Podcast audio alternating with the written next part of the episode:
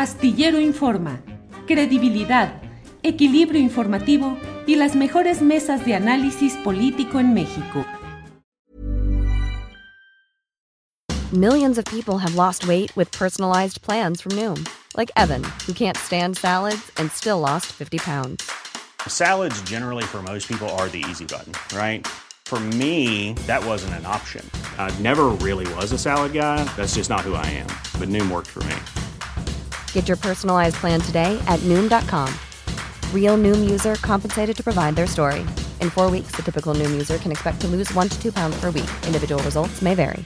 Everyone knows therapy is great for solving problems, but getting therapy has its own problems too, like finding the right therapist, fitting into their schedule, and of course, the cost.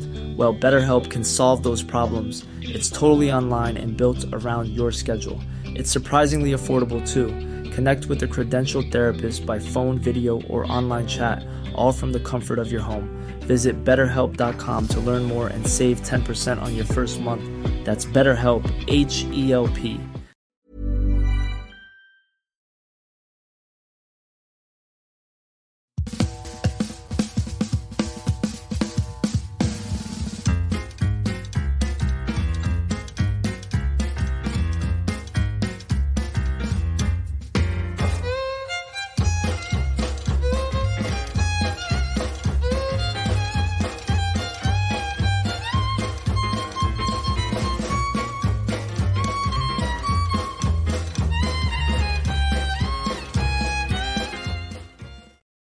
La una de la tarde, la una de la tarde en punto, y ya estamos aquí en este lunes 8 de enero de 2024. Ya estamos con ustedes y les agradezco mucho la amabilidad de acompañarnos en la transmisión correspondiente a este día, en el cual hay mucha información acumulada, mucha materia para el análisis que haremos en la mesa de periodismo de 2 a 3 de la tarde. Y bueno, pues agradecerles en lo general la amabilidad de que estén hoy aquí y la amabilidad de permanecer y de participar en las transmisiones de estos días, de estas semanas, en las cuales estuve ausente por motivos de holganza. Esa es la verdad, de vacación, de descanso, de temporada. Gracias a mis compañeros que estuvieron atentos a lo largo de todas estas transmisiones, la tripulación astillero en pleno, como siempre, con aplicación, responsabilidad y entrega en estos días, como siempre, y además la participación de Arturo Cano, el gran periodista de la jornada, de Marta Olivia López, la gran periodista tamaulipeca, y de Temoris Greco, el gran periodista de eh, andanzas internacionales y profundo conocimiento nacional que estuvieron a cargo de los espacios de 1 a 3 y desde luego de Arnoldo Cuellar, el director de PopLab, que estuvo a cargo dos semanas de la videocharla astillada, y Marta Olivia López, que lo hizo en el último tramo. Muchas gracias a todos, a todas, gracias por esta eh, amable eh, concurrencia en este inicio de año estamos aquí con mucha información. Eh, lo más inmediato que vamos a comentar ya de inmediato es, eh, es el tema de que le ha negado el Congreso de la Ciudad de México a Ernestina Godoy un periodo más como titular de la Fiscalía General de Justicia de la Ciudad de México. Un tema relevante que vamos a ir analizando porque no es solamente el hecho de una, eh, un voto negativo para la continuidad de una fiscalía, de una titular de una fiscalía, sino en el fondo es la pelea política y electoral que está en, el, en el real trasfondo de lo que está sucediendo en toda esta batalla política y electoral. Es eh, la resistencia del eh, el PAN, el PRI, lo que queda del PRD, en la instancia o la esperanza de poder frenar las indagaciones relacionadas con el cártel inmobiliario. Eh, de eso y más vamos a ir hablando, pero le voy adelantando ya que Ernestina Godoy debe dejar ya mañana la titularidad de esa fiscalía porque el Congreso de la Ciudad de México solo emitió 41 votos a su favor, 41, con lo cual no se alcanzó la mayoría calificada que hubiera correspondido a 44 votos eh, que eran los necesarios para poder aprobar esta continuidad.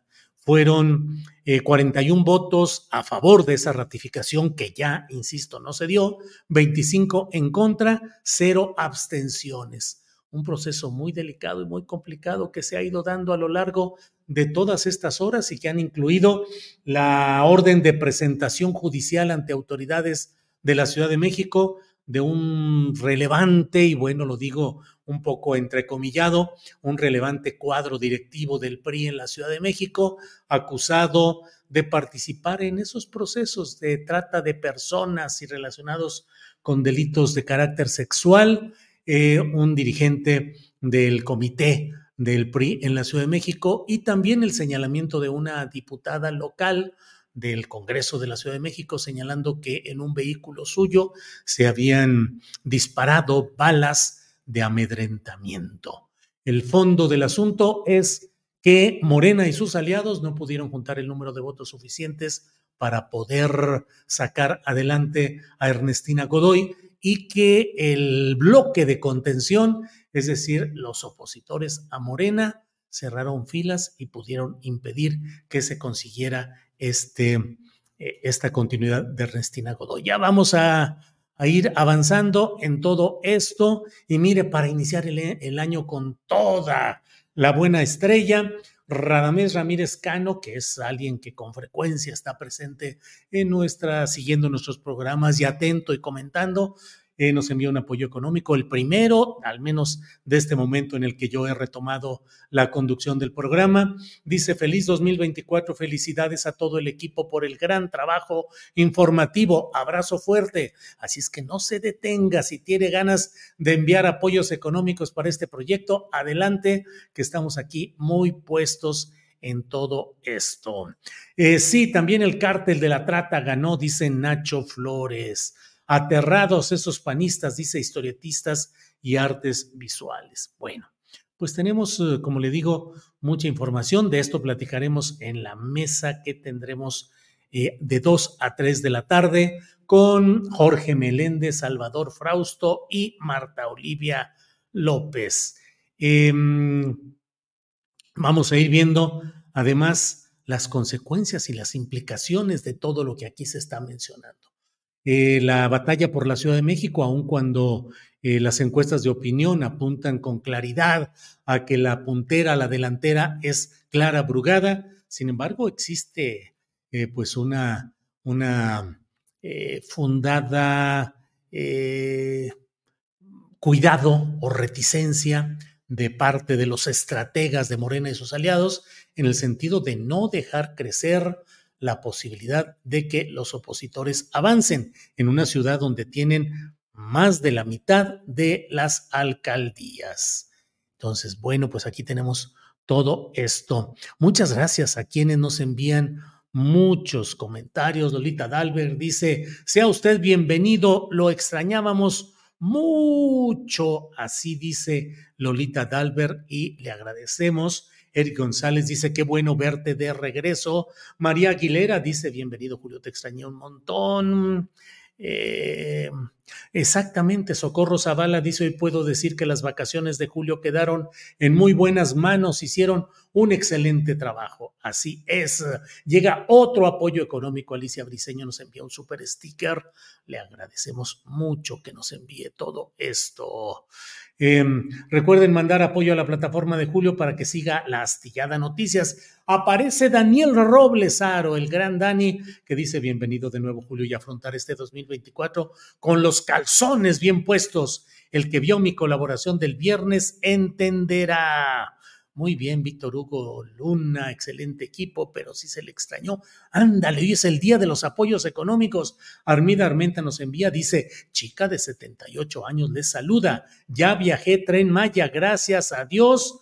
Mi sueño hecho realidad. Bueno, pues vamos enseguida con algunos de los datos relevantes que tenemos en este día. Y mire, hoy en, um, en el en la mañanera presidencial, en la mañanera del presidente López Obrador, se dio a conocer eh, un señalamiento acerca de este tema de los desaparecidos. Antes de darle esta información, déjeme Eh, decirle que Guillermo Baza Bilbaso nos envía también un apoyo económico. Saludos en este nuevo año. Ojalá ahora sí aguantes las críticas. Mm, Guillermo, las aguanto y las aguantaré. Las críticas, claro que sí.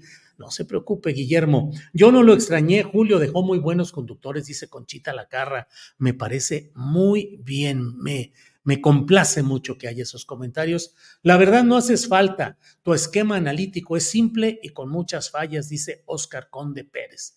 Bueno, muy bien. Oscar Conde Pérez, muchas gracias. Felicidades por el año nuevo y tu premio, Julio, dice Mónica Tavares. Mónica, no es un premio todavía, es una nominación de la cual le voy a hablar luego de que escuchemos lo que dijo hoy el presidente López Obrador. Bueno, José Antonio Trejo, feliz año nuevo, gracias al equipo astillero por tu fabuloso, por su fabuloso trabajo, periodismo crítico y sin ataduras. José Antonio Trejo, gracias por su apoyo económico. Vamos al video del presidente López Obrador sobre el tema de los desaparecidos. No hay de parte nuestra la intención, nunca ha habido de borrar a ningún desaparecido. Es un asunto de convicciones, de principios, de honestidad. Nosotros no nos atreveríamos a hacer algo así. Lo que se está eh, llevando a cabo, pues es una revisión y una búsqueda general, nacional, para aclarar precisamente qué es lo que hay en cuanto a los desaparecidos. Y se está poniendo orden y la Secretaría de Gobernación está a cargo de este trabajo con el apoyo de todos. Y vamos a estar informando aquí, ya nos comprometimos a eso, cada mes, para ir aclarando. Porque eh, nuestros adversarios tratan de mancharnos, nos difaman. Eso es lo que ha dicho el presidente López Obrador en uno de los temas críticos, polémicos que hay en estas horas y en estos días, en los cuales lo relacionado con los desaparecidos, el conteo, los nuevos métodos de mm, eh, de ir sumando este tipo de hechos y restando los que se supone que ya no existen, bueno, em, todo eso va a ir caminando. Ofelia del Sinore dice, sé que la melena larga da más problemas de mantenimiento. Sí, Ofelia, Ofelia, créame que eso ya me está preocupando, pero en lo personal me gusta más suelta, aunque simultáneamente controlada, que toda relamida. Órale, Ofelia. Pues sí, la verdad es que sí hay problemas de mantenimiento. Yo antes nomás me levantaba, me bañaba, me soltaba el cabello y se acabó. Y ahora sí hay que tomar ciertos, ciertos cuidados que, bueno, bueno, bueno. Y eh, miren, hay muchos uh, reconocimientos que agradezco y me da mucho gusto. Un reconocimiento al astillero, ah, bueno, por ser un creador de equipos de trabajo, a excepción de la mesa del más allá, que son buenas gentes, pero nada más, dice Benito Galván Angulo. Bueno, muy bien. Em, bueno, paso a comentarles, paso a comentarles este tema. Ayer me enteré por la amable eh, contribución de internautas que me enviaron eh, mensajes diciendo, te acaban de nominar para los premios ESLAND. Son unos premios eh, para producción, para streaming, para la producción en vivo de canales personales, eh, es decir, no institucionales, em, canales personales de información y me postularon junto con nueve personas más, me nominaron para esto, los premios ESLAN. Dice, estos son los diez nominados para la categoría Mejor Cobertura Informativa. Vota a partir del 8 de enero, es decir, hoy a las 6 de la tarde en premioseslan.com. Em, la verdad es que pues me, tomó por sorpresa, me asomé rápidamente, me di cuenta más o menos de cuál es el asunto, eh, envié un mensaje en el cual dije agradezco a Premios Eslan la nominación del canal Astillero Astillero Informa en mejor cobertura informativa. Quienes nos deseen apoyar podrán votar a partir de este lunes a las 18 horas, las 6 de la tarde.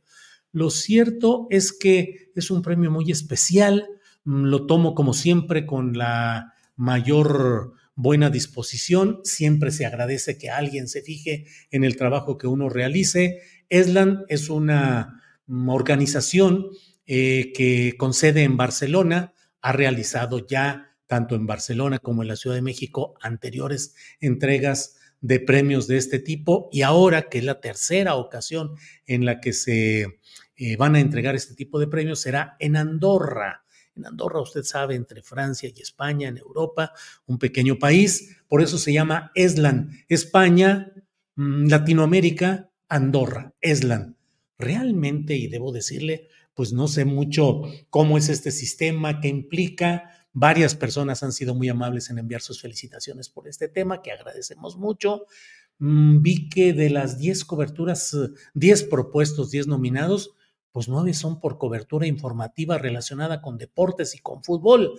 Así que eso no hace sino hacerme pensar que habrá más votación relacionada con lo deportivo y lo futbolístico que con nuestro nicho, que es el periodístico, la política, el análisis. Pero bueno, pues ahí está, no lo hemos, eh, no lo busqué yo, no lo estoy eh, lo agradezco mucho, me parece muy interesante. Me he asomado al trabajo de compañeros de otro tipo de, de producción o promoción de este tipo. Quienes deseen apoyarlo pueden hacer a partir de hoy a las seis de la tarde. Entiendo que dando su clic en donde estará eh, ese registro en esta página que he mencionado.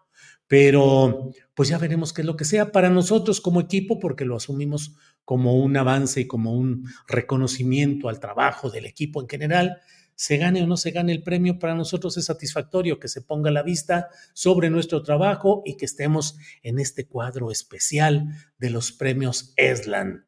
Así quedemos en el último, penúltimo, antepenúltimo o el lugar que sea, nos satisface mucho el poder estar eh, en esta eh, ubicación que, que ha dado premios ESLAN.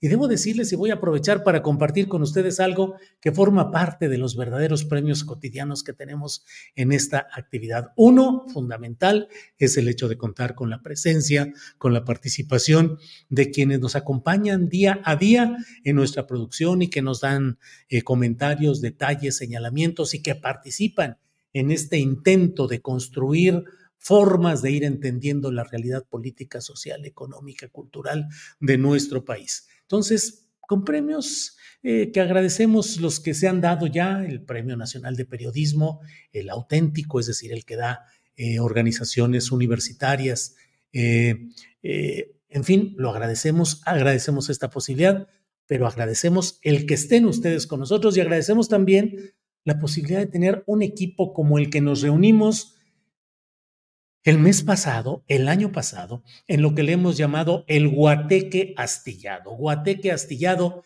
y de ello tenemos un video que quiero compartir con ustedes porque hoy que hablamos de la posibilidad de premios, debo decirles, la participación y la audiencia de ustedes y la colaboración de este equipo es un gran premio. Acompáñenme, por favor, a ver lo que hicimos el mes pasado, en diciembre, en este guateque astillado. Adelante.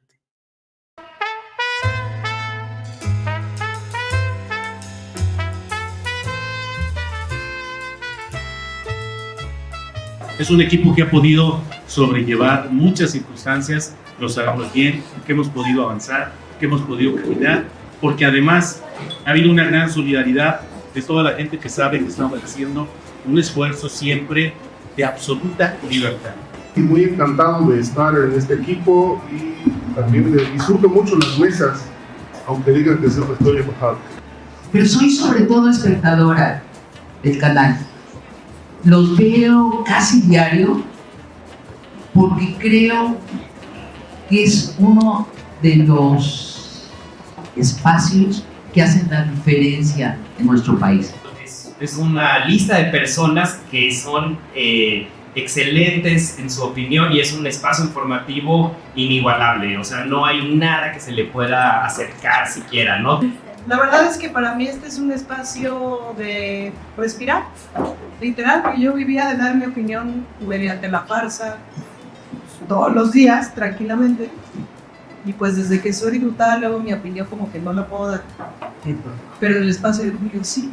Es la primera vez en donde siento que hemos construido una redacción potente, una redacción auténtica. Y creo además que hace rato ya que los llamados medios hegemónicos dejaron de ser. Yo me pregunto, ¿qué medio hegemónico publicó las crónicas de temores lejos guerra de, de Gaza? Series maravillosas. Tengo que agradecerte mucho porque justo cuando se desmantelan las redacciones, cuando no hay un lugar físico en el que compartir, has creado esta plataforma en donde todos somos parte de un gran medio. Gracias por eso, Julio. Hay muchísimos defectos, los hemos dicho, nos han vetado y Julio nos ha abierto el micrófono. Entonces agradezco mucho este espacio y a todos los compañeros que para mí son un ejemplo de lucha para que el periodismo siga vivo en México. ¡Bravo! Gracias a Julio, gracias a este equipo de producción, mi voz como ciudadano, que es mi voz, la voz que como ciudadano muy hocicón se me ha dado en este foro maravilloso que es Astillero Informal. ¿En qué medio hegemónico se da la discusión política que protagonizan los, los colegas de la mesa política o las crónicas del gallo de Arturo Cano? O sea, de verdad, creo que le estamos ganando y tenemos que ser conscientes de eso. La estamos ganando. Pero, Julio, muchas gracias. Este es un espacio de absoluto privilegio de eh, verdad en el país. Eso es buenísimo. Cuando nosotros decimos algo, no lo decimos por descalificar a un gobierno, sino lo decimos porque los gobiernos no son el agua bendita de Dios que va a purificar a todo el mundo. Yo quiero agradecer mucho al equipo de Julio Ángeles, que es clave, y ahora platicábamos, al maestro Julio, que yo lo quiero mucho desde hace muchos años. Antes de conocernos, yo era un lector asingo, porque me encantaba su humor, me encantaba su visión política. Y Julio, intelectualmente, moralmente, periodísticamente, es un ser que va mucho más allá de todo lo que habría yo podido, de veras, eh, pensar como ciudadano que era el mundo del periodismo. Gracias por enseñarnos tanto, Julio. Astillero es uno de esos. Ha cambiado el pensamiento en este país. Me da un gran orgullo estar con ustedes esta noche. Ver que sí existen, ¿eh? porque los veía en pantalla. Y eso es respirar, literal. Y pues eso a mí me da muchísima felicidad, además de poder molestar a gusto a Fernando Rivera Calderón. Gracias por invitarme, Nos vemos ahí afuera. Somos capaces de criticar incluso lo que puede ser de nuestra eh, personal y cívica eh, preferencia, pero que en lo que aquello que vemos mal, tenemos que seguir criticando, porque solo criticando se puede empujar un verdadero cambio.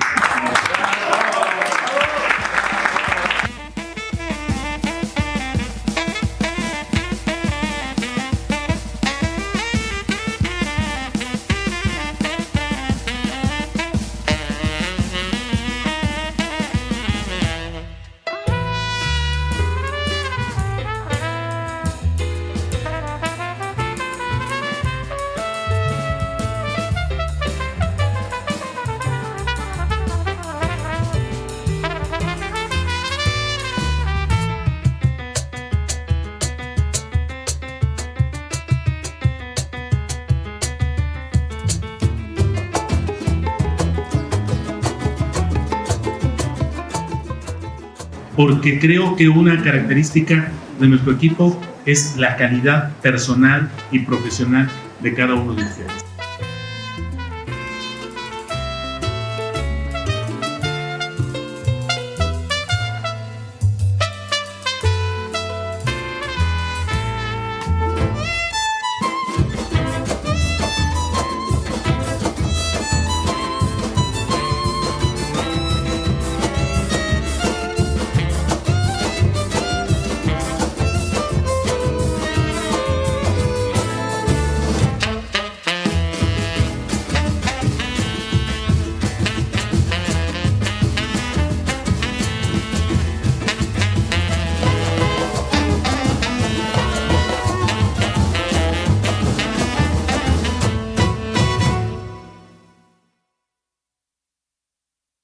Bien, pues muchas gracias, muchas gracias por estos premios, por estos premios que son la audiencia de ustedes y la participación de este gran equipo. Bueno, vamos de inmediato a lo que sigue porque usted sabe que Guanajuato sigue teniendo muchos problemas. Hay muchos reportes de violencia en varias partes del país, particularmente, bueno, Guanajuato es continuada esa historia y vamos de inmediato con Claudia Padilla. Ella es columnista de la noticia Al Punto y directora de noticias de Vía, el canal de Celaya. Claudia, buenas tardes. Hola, buenas tardes, Julio, a tus órdenes, precisamente así como lo estás comentando, mucha violencia, mucha violencia en Guanajuato. Este fin de semana fue completamente violento en Celaya y en los municipios de la región. Las autoridades dan a conocer que precisamente de todos estos actos, pues falleció un bombero que solamente estaba haciendo su trabajo. Él fue identificado como Felipe Jiménez Sánchez y eh, te lo comento porque en ese ellos llegan a acudir a un incendio de una pipa de las siete, de los siete incendios que se estaban localizando precisamente en Celaya. Llega Felipe con sus compañeros y les disparan desde un auto en movimiento, aún se lo llevan con vida, llevaba tres balazos en el pecho, se lo llevan y fallece en el hospital. Lo que dan a conocer, si me lo permites, es que llegó a cubrir un, incendio cuando integrantes de una célula criminal dispararon en contra de ellos. Lo que siempre sabemos por parte de las autoridades es que bueno, pues condenan los hechos, que eh, trabajarán en mayor seguridad. Incluso dice que la Secretaría de Seguridad Ciudadana condenó los hechos para aquellas personas que arriesgan su vida para salvaguardar a las familias celayenses. Lo digo de manera textual porque eso es lo que dice el boletín. Y también se dio a conocer que el bombero ya contaba con 15 años dentro de la corporación. También a través de las redes sociales, sus compañeros lamentaron los hechos. Esto es lo que se dice de, manera eh, oficial de este bombero, pero también lo que sabemos de manera extraoficial es que se dio esta quema de vehículos en los municipios de Juventino Rosas, Villagrán, Cortázar y Celaya, por supuesto, tras la captura del líder del cártel de Santa Rosa de Lima y él, él se conocía o es conocido como el Monedas, además de otras dos personas, quien, como te decía, es gente del líder criminal El Marro, líder de Santa Rosa de Lima. La, la detención se dio precisamente en la comunidad de San Antonio de los Morales en Juventino Rosas y por ello varios miembros del grupo criminal incendiaron vehículos y bloquearon la circulación, como te lo comentaba, en Celaya y en varios municipios de la región. ¿Qué dicen las autoridades de oficial? Porque generalmente eso es lo que vemos. Bueno, pues que estaban realizando un patrullaje y te voy a leer de manera, de manera textual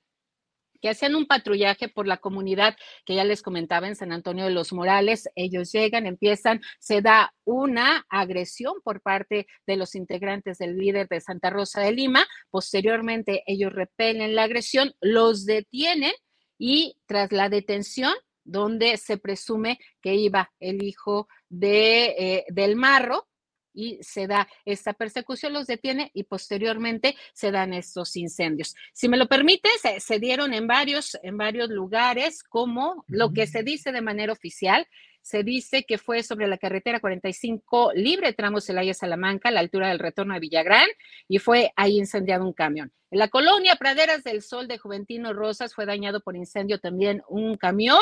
En la comunidad de Suchitlán, en Villagrán, también fue un incendio de una camioneta. Se tiraron estrellas, ponchallantas en la comunidad de Justice de Celaya y sobre la carretera estatal 67 a la altura de la comunidad de Franco de Tavera en Juventino Rosas. También se incendiaron una unidad a la altura de la comunidad de Santiago de Cuenda. En la colonia Providencia en Celaya se incendió otra unidad. ¿Qué fue lo que pasó? Bueno, pues se estaba dando a conocer también a través de las redes sociales que se tuvieran estas precauciones, Julio, porque estaban, además, te estaban quitando tus vehículos, que eran los que estaban incendiando. De manera oficial, eh, no sé, esto solamente lo que se ha dado a conocer en Celaya, iba a estar la precandidata Livia Denise y este García Muñoz Ledo no, no llegó porque, bueno, unos dicen que fue por este hecho eh, que condenaron todo mundo estas acciones, pero dice que no, que no llegó a Celaya precisamente por la inseguridad que se estaba viviendo y se reprogramó esta situación. ¿Qué dicen? Pues esto es solamente de manera oficial, Julio. Claudia, esto en el contexto de varios hechos violentos en los uh, días recientes que han ido produciéndose en el estado, Claudia. Sí, de hecho, eh, bueno, tenemos que reconocer de nueva cuenta que Guanajuato ocupa los primeros lugares en este tema de homicidios de delincuencia organizada. Por lo menos hay que recordar que León cerró con mil homicidios y en Celaya, en promedio, se registran en tres homicidios diarios, pero también hay que tomar en cuenta que también el viernes pasado fue localizado también un cadáver colgando de un puente en la comunidad o en la entrada de la comunidad de Rincón de Tamayo, la segunda ocasión porque también se había ya colgado el cuerpo de una mujer, también en un puente por esa misma salida a Salvatierra. ¿Qué es lo que pasa también? Temas de extorsión, delitos que también no se han podido parar y que las mismas autoridades reconocen, Julio, porque dicen que, bueno, pues eso es algo que todavía queda pendiente durante los siguientes tres años y que esperan bueno, es, también te puedo decir que es una bandera política, así lo podemos decir,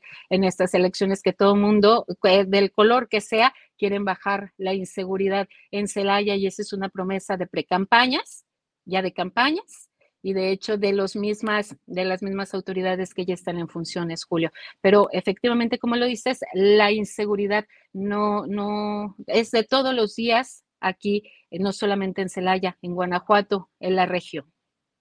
Claudia Padilla, te agradezco mucho la posibilidad de tener esta actualización informativa y estamos pendientes de lo que siga, por desgracia, sucediendo. Esperemos que bajen esos índices, pero la realidad parece muy dura de roer en aquella entidad. Claudia, muchas gracias. Muchas gracias, Julio. Tus órdenes. Hasta luego. Gracias ha sido Claudia Padilla. Ella es columnista de la noticia Al Punto y directora de noticias de Vía, el canal de Celaya. Le agradecemos mucho que nos haya dado esta actualización informativa. Y en unos minutitos más vamos a tener información respecto a lo que está sucediendo en Guerrero. En Guerrero son muchos, constantes los uh, Em, hechos delictivos preocupantes que se están dando por allá y esperamos conectar ya en unos minutitos a Jacob Morán, reportero de aquella entidad.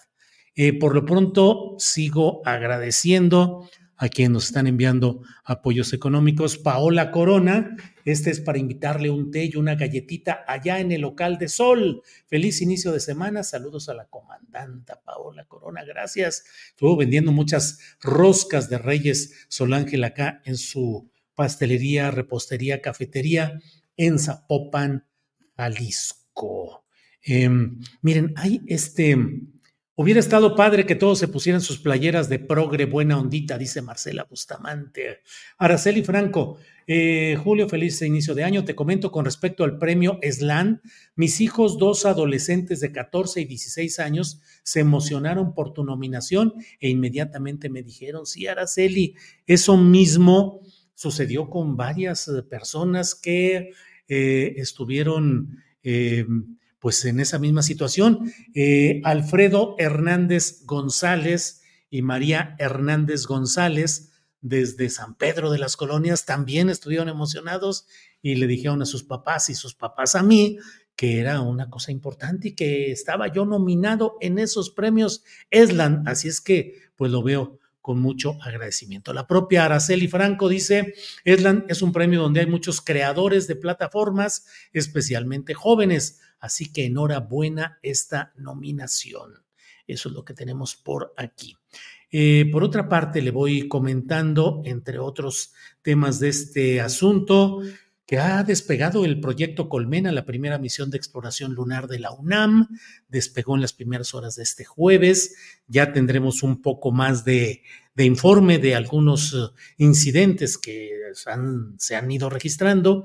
El proyecto Colmena es un programa mexicano, el primero de su tipo en Latinoamérica, en el que participaron aproximadamente 250 estudiantes bajo la dirección del doctor Gustavo Medina Tanco y fue desarrollado por el Laboratorio de Instrumentación Espacial del Instituto de Ciencias Nucleares de la UNAM.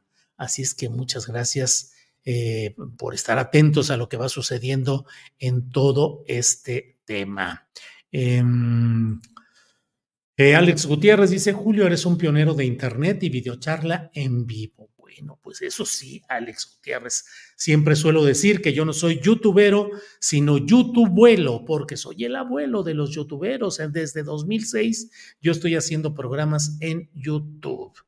Em, me da gusto ver a Ravelo divertirse. Yo amo a Ricardo Ravelo y Astillero, dice Estario. Y Ravelo es una persona inteligente, culta, alegre, se platica muy sabroso, muy agradablemente con él, tiene posiciones y opiniones políticas que, me parece que son absolutamente respetables. Yolanda Mejía dice, así es, Julio, mi hija también fue la que me dijo de la nominación y me explicó en qué consistía. Felicidades. Bueno, pues a partir de las seis de la tarde, a votar quienes así lo quieran para apoyar al único mexicano presente en los nominados en estos premios, que es este su seguro servidor. Vamos de inmediato, estamos ya con eh, Jacob Morales. Vamos adelante, por favor, a ver si ya está listo. Elo ahí. Eh, Jacob, buenas tardes. ¿Qué tal, Julio? Buenas tardes. Te saludo desde el puerto de Acapulco.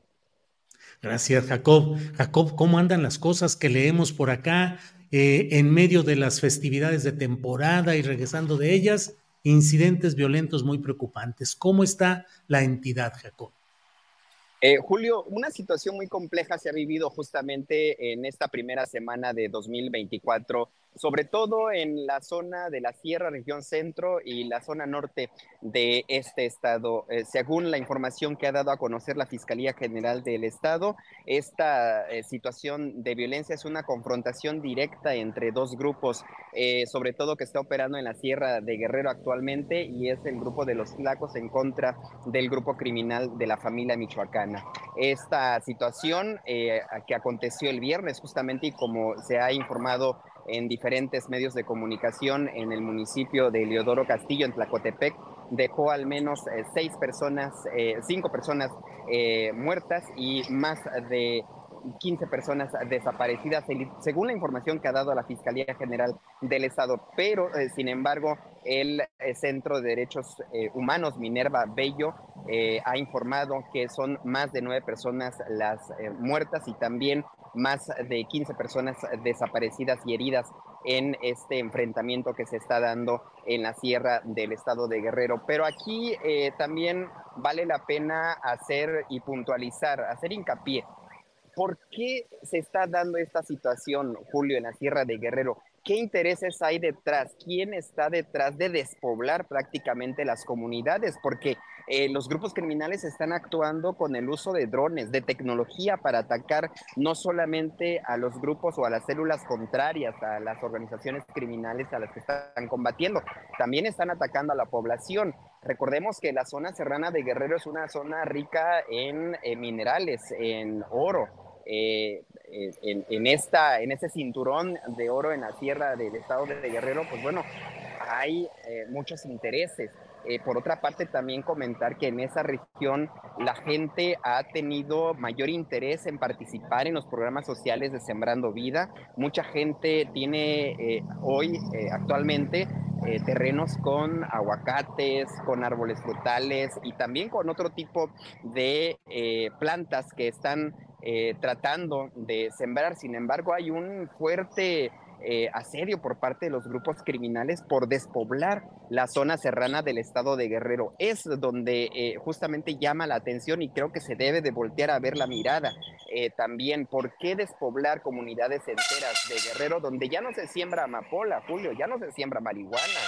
hay años ya, en los últimos 10 años, ha disminuido la producción de amapola y de marihuana en la sierra de Guerrero entonces hay que voltear a ver otros intereses. ¿Quién está detrás de esta situación?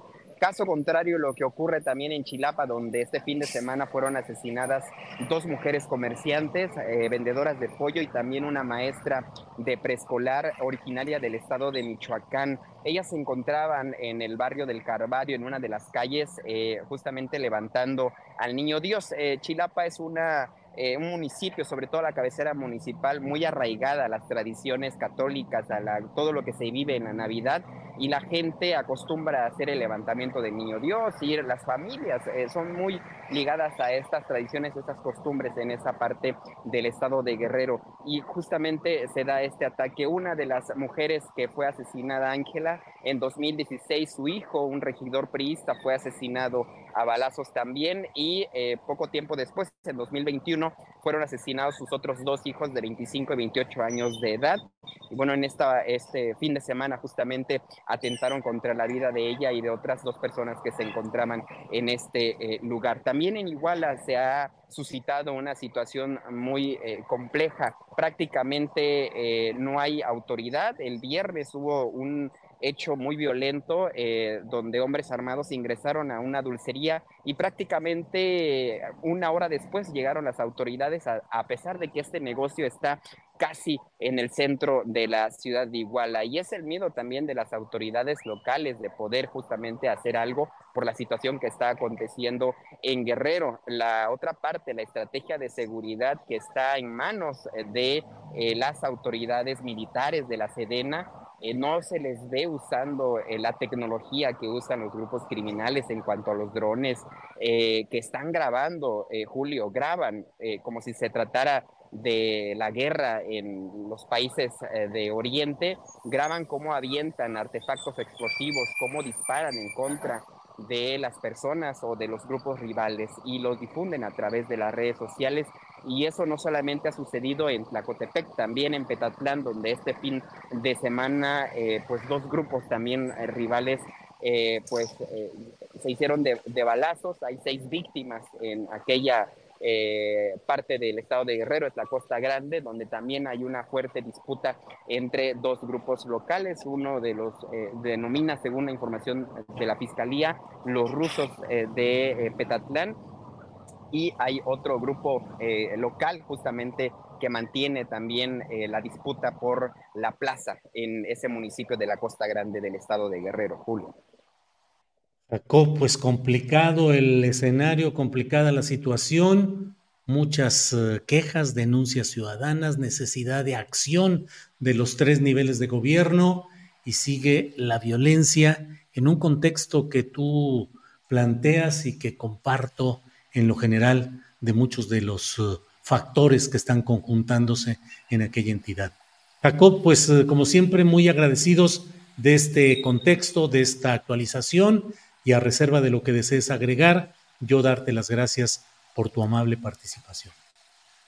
Eh, Julio, no, agradecer nuevamente el espacio justamente para informar lo que esté aconteciendo. Y en el ámbito político también, Julio, eh, se usa esta situación que estamos atravesando los guerrerenses para golpeteos. Y creo que más allá también eh, eh, los personajes políticos no quisiera mencionar eh, justamente a estos personajes, pero sí que analicen también quiénes tienen hermanos incómodos en el Congreso local de Guerrero, quienes están ligados a los grupos criminales en Guerrero. Hay vasta eh, información reportajes de estos personajes de la política guerrerense que están ligadas también a estos grupos criminales y creo que no es válido en estas circunstancias que estamos atravesando después de Otis, ahora con esta situación eh, de violencia en Guerrero, utilizarlo como una eh, como un golpeteo como parte de la política. Si bien la estrategia de seguridad en Guerrero ha demostrado que no está funcionando como se está aplicando, porque estamos justamente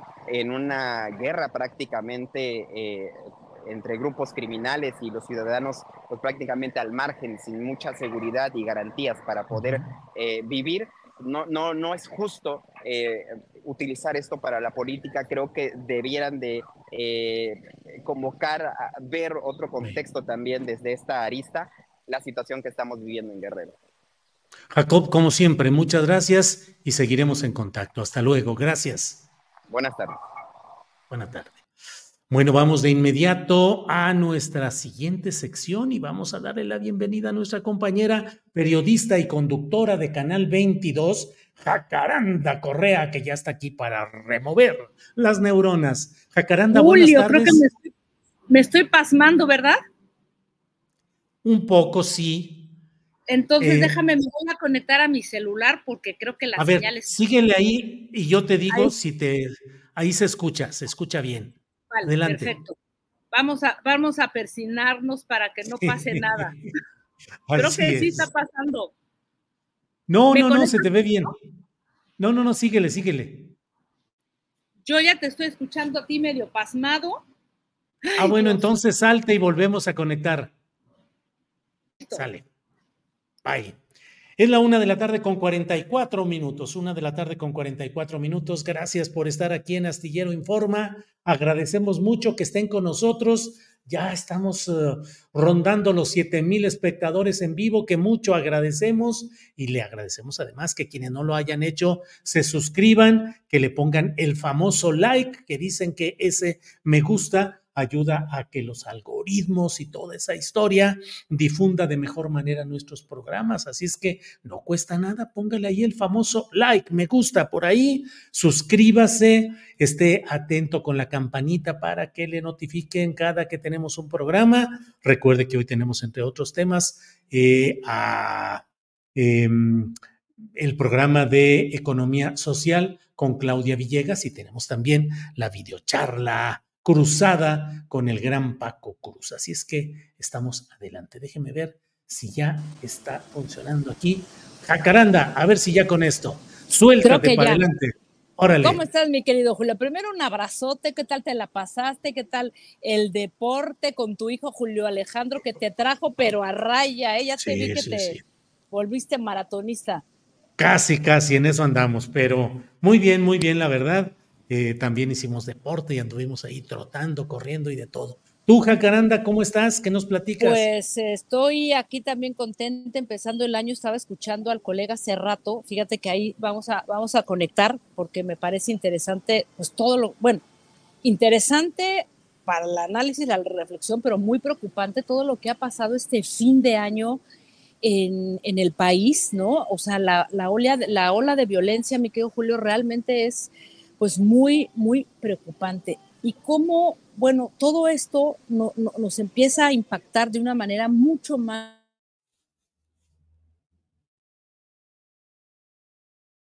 eh, llevó a preguntarme ¿no? sobre el tema de, la, de las violencias, pero también por qué en nuestro continente ¿no? empiezan a, a suceder cosas como que haya ganado Javier Milei y cómo es que Bukele, imagínate, Bukele ese personaje polémico, sea el que tiene la mayor aprobación de todos los presidentes en América Latina. Y estamos hablando de un 90%.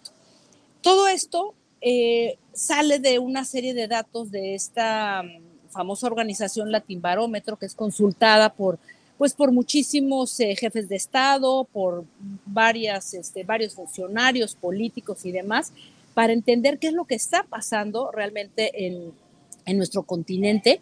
Y ahí, preguntándome todo esto sobre la violencia, sobre qué está pasando, que un hombre como Bukele tenga, repito, el 90% de aprobación, pues me encontré con unos datos aterradores en Latinbar, en. Y fíjate nada más lo que sale por ahí en este latimbarómetro del 2023, eh, que en muchos países, en una buena parte de los países de América Latina, hay una incomodidad con la democracia eh, o las democracias, los sistemas democráticos en, los países. En promedio, fíjate nada más, es una cifra altísima, hay una insatisfacción del 69% con el funcionamiento de la democracia mi. Es una cosa que a mí me parece muy, muy eh, terrible porque esto ha venido aparejado con un crecimiento de cuatro puntos entre el 2020 y el 2023 de preferencias por gobierno, eh, auto, por gobiernos autoritarios, eh, posicionándose ahora pues ya en un 17%, lo cual me parece que es alto. Y fíjate aquí, de los países con mayor nivel de, de insatisfacción con los sistemas democráticos son Colombia, que ahora pues estamos viendo todo lo que está ocurriendo con el presidente Gustavo eh, Petro, ¿no? Y, la gente, que hay mucha gente que está como insatisfecha con, con, su gobierno. Luego sigue Ecuador, Panamá, Perú y Venezuela. Por el contrario, y por fortuna, México eh, se encuentra del lado de los países en los que el nivel de satisfacción son más altos, junto con Argentina, fíjate qué curioso, Costa Rica, El Salvador también y Uruguay.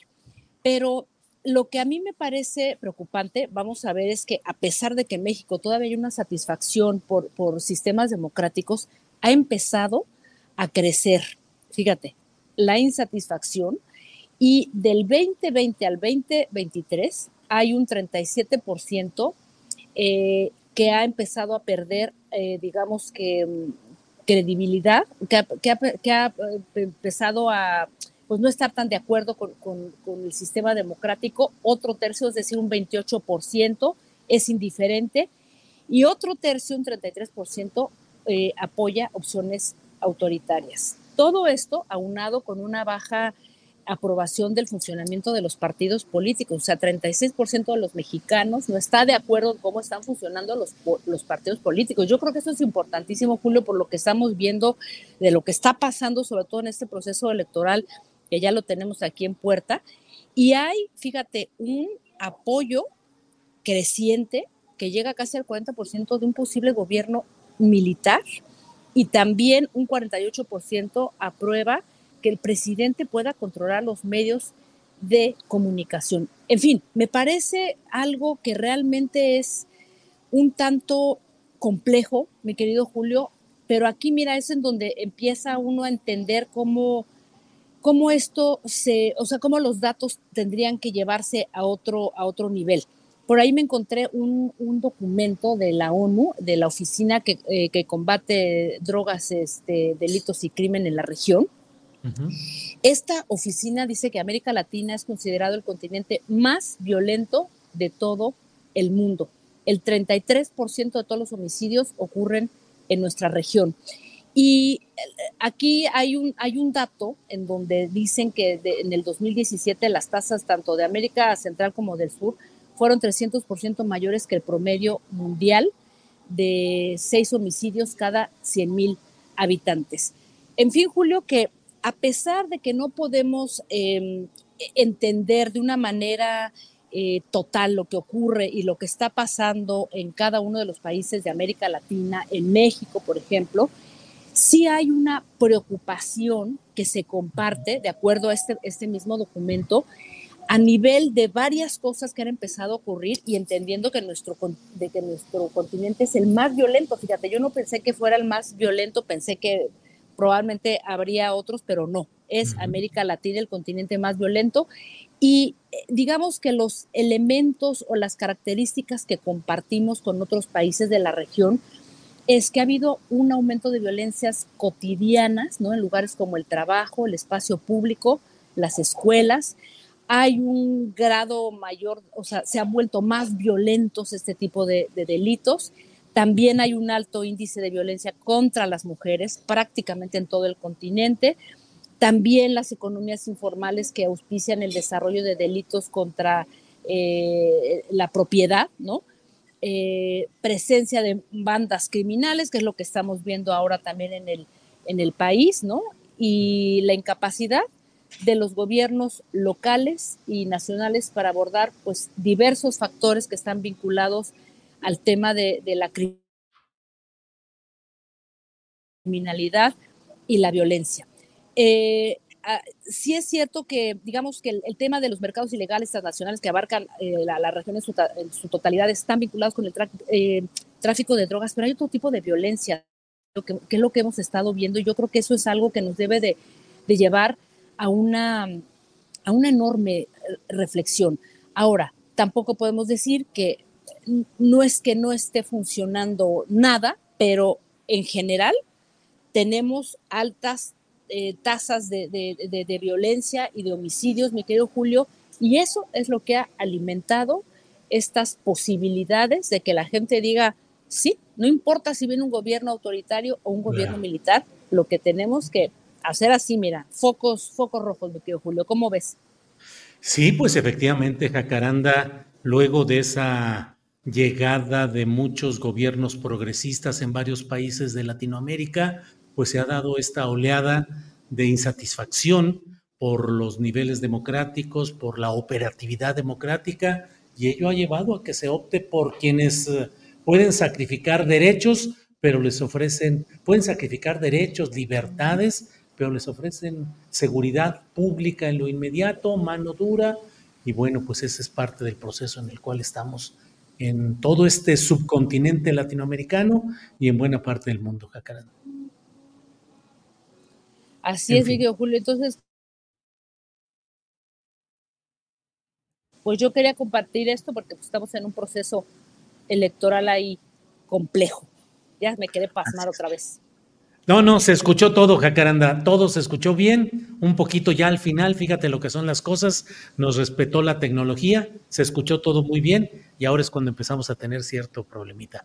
Pero bueno, pues seguimos adelante, Jacaranda, y a reserva de lo que desees agregar, nos vemos el próximo lunes.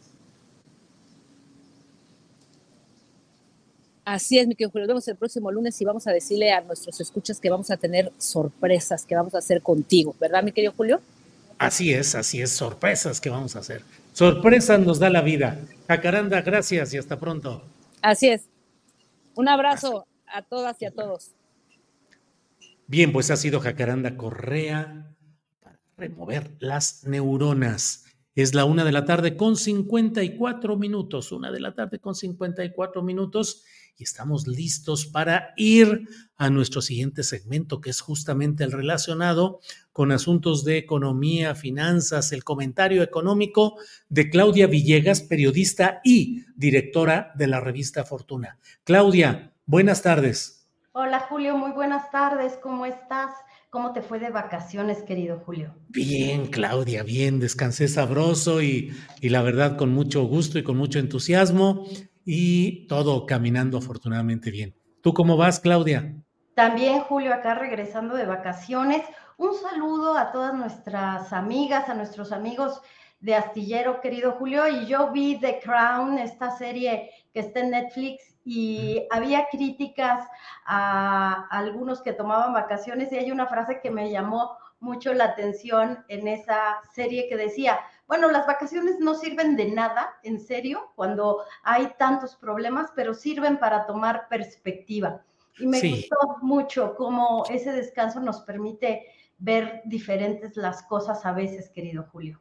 Así es, creo que esa es una sabia reflexión. Ayuda a tener una perspectiva diferente, a valorar. Un día es... Eh, un año que está pasando, otro día es el año nuevo. Finalmente, el calendario no indica mayor cosa, no, no significa pues una cosa trascendente, pero permite reflexionar de lo que he hecho y tener, de lo hecho y tener una mejor perspectiva. ¿Cómo va la perspectiva y esa visión reflexiva respecto a la economía, Claudia? Precisamente en ese sentido, fíjate, Julio, que como nos encanta en las redes sociales armar fake news. Bueno, la primera semana ah, tuvimos que analizar el tema del gasolinazo. Salimos a, a, ver qué estaba realmente pasando con el incremento al precio de las gasolinas y bueno, pues resulta que es el esquema de subsidios que durante las últimas 17 semanas pues ha venido aplicándose en tiempo y forma y que inicia el año con no hay eh, este tema de estímulos para las gasolinas, pero porque tenemos varias semanas de precios del petróleo a la baja. Entonces, bueno, se desmantela esa eh, noticia falsa y ahora viene otra, Julio, que tiene que ver con el tema de las pensiones. Como ustedes saben, el presidente López Obrador anunció que va a enviar una iniciativa de reforma constitucional para dos temas, para que nunca más el salario mínimo vuelva a quedarse estancado. Ya sabemos que la zona fronteriza casi está arriba de los 300 y aquí en la zona centro del país casi está en un nivel de 270 pesos. Hay que recordar que el, INEGI y otras eh, pues empresas y casas de análisis consideran que la clase media en México debe ganar al menos 500 pesos diarios, Julio. Es decir, todavía estamos lejos.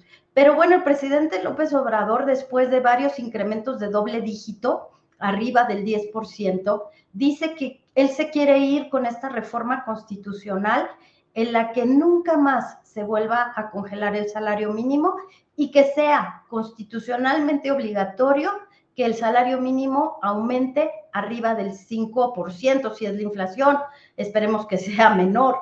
Eh, se espera que para el segundo trimestre de 2025 ya tengamos una inflación pues mucho más controlada y que las tasas de interés pudieran llegar a ubicarse en niveles de 3, 4. Eso de verdad es que sería maravilloso. La tenemos las tasas de interés en 11.24. Imagínense, eh, imagínense el regreso tal vez estoy exagerando, 6-7% las tasas de interés. Entonces, Julio, el otro asunto que causó la noticia falsa es que resulta que ahora dicen que van por nuestras afores, con ese tono, con ese miedo, que qué irresponsables, Julio, porque las afores ya representan el 40% del ahorro interno de nuestro país y es el ahorro de todos los mexicanos. Creo que tenemos que ser muy responsables cuando hablemos de las afores.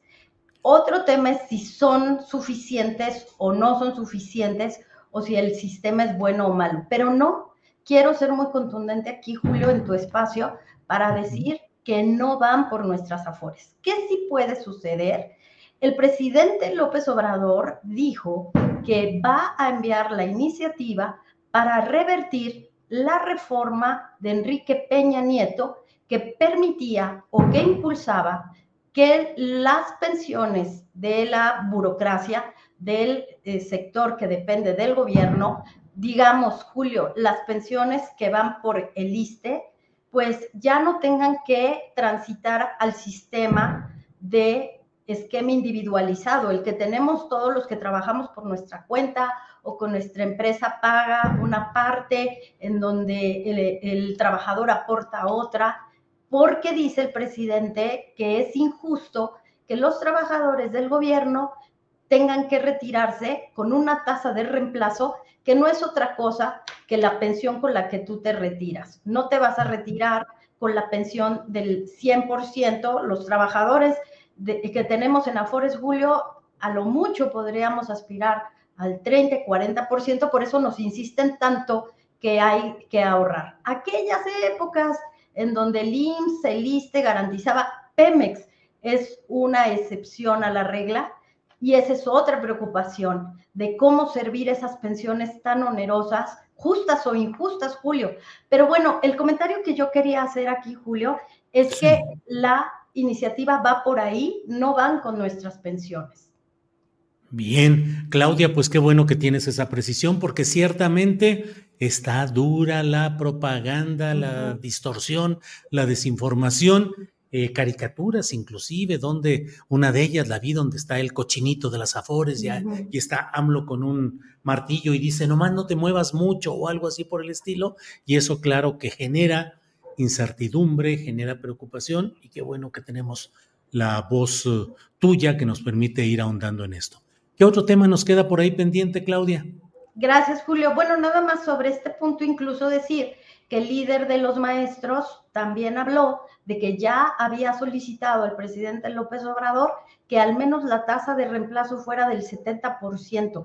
Y eso me lleva a otro tema. ¿Qué necesita hacer el gobierno federal desde la Secretaría de Hacienda para cumplir todas estas promesas?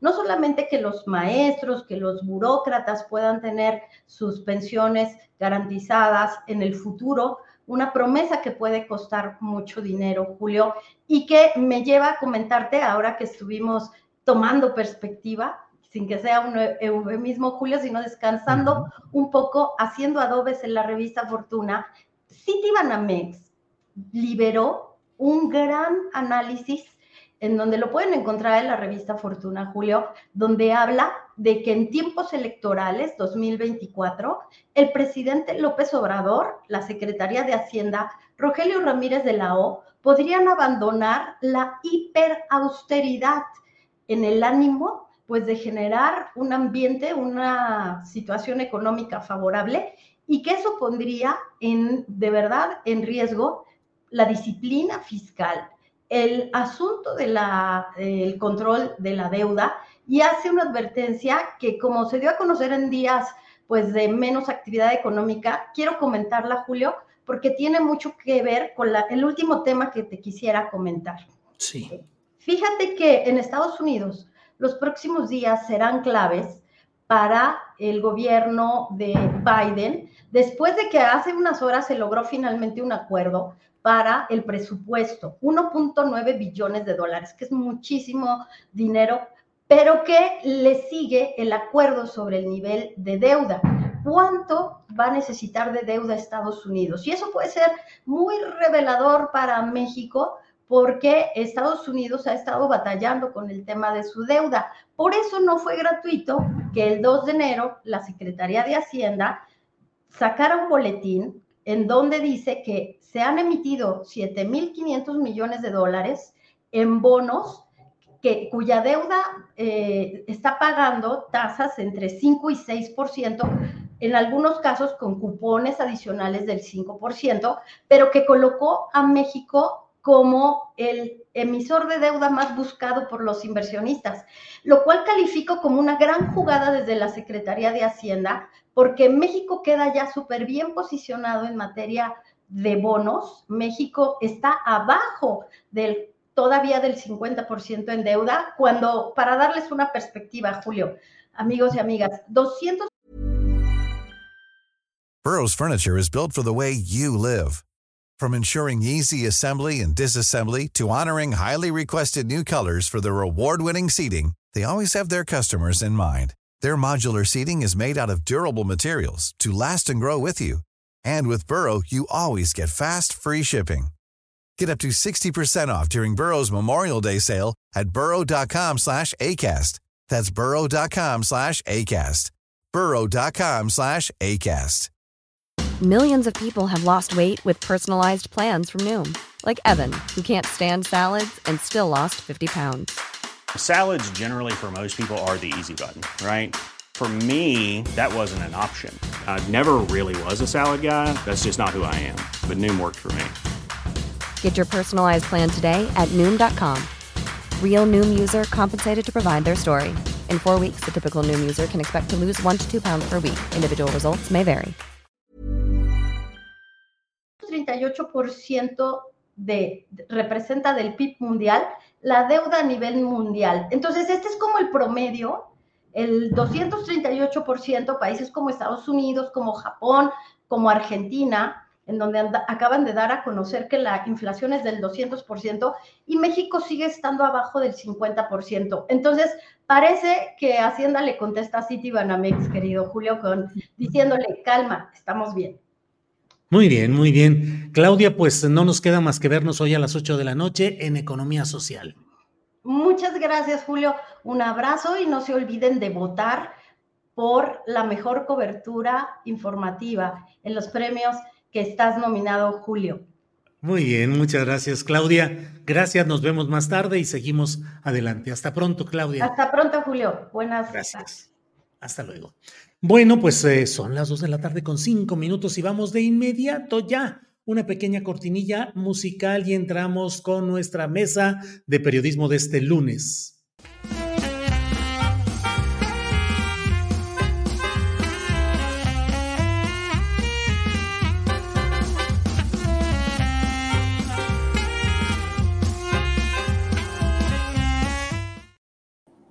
Bien, Jorge Meléndez, don Jorge Meléndez, buenas tardes. Buenas tardes a los tres, a la audiencia y a todos en este 2024 que esperemos no sea tan turbulento, aunque ha empezado a tambor batiente en los asesinatos por todos lados.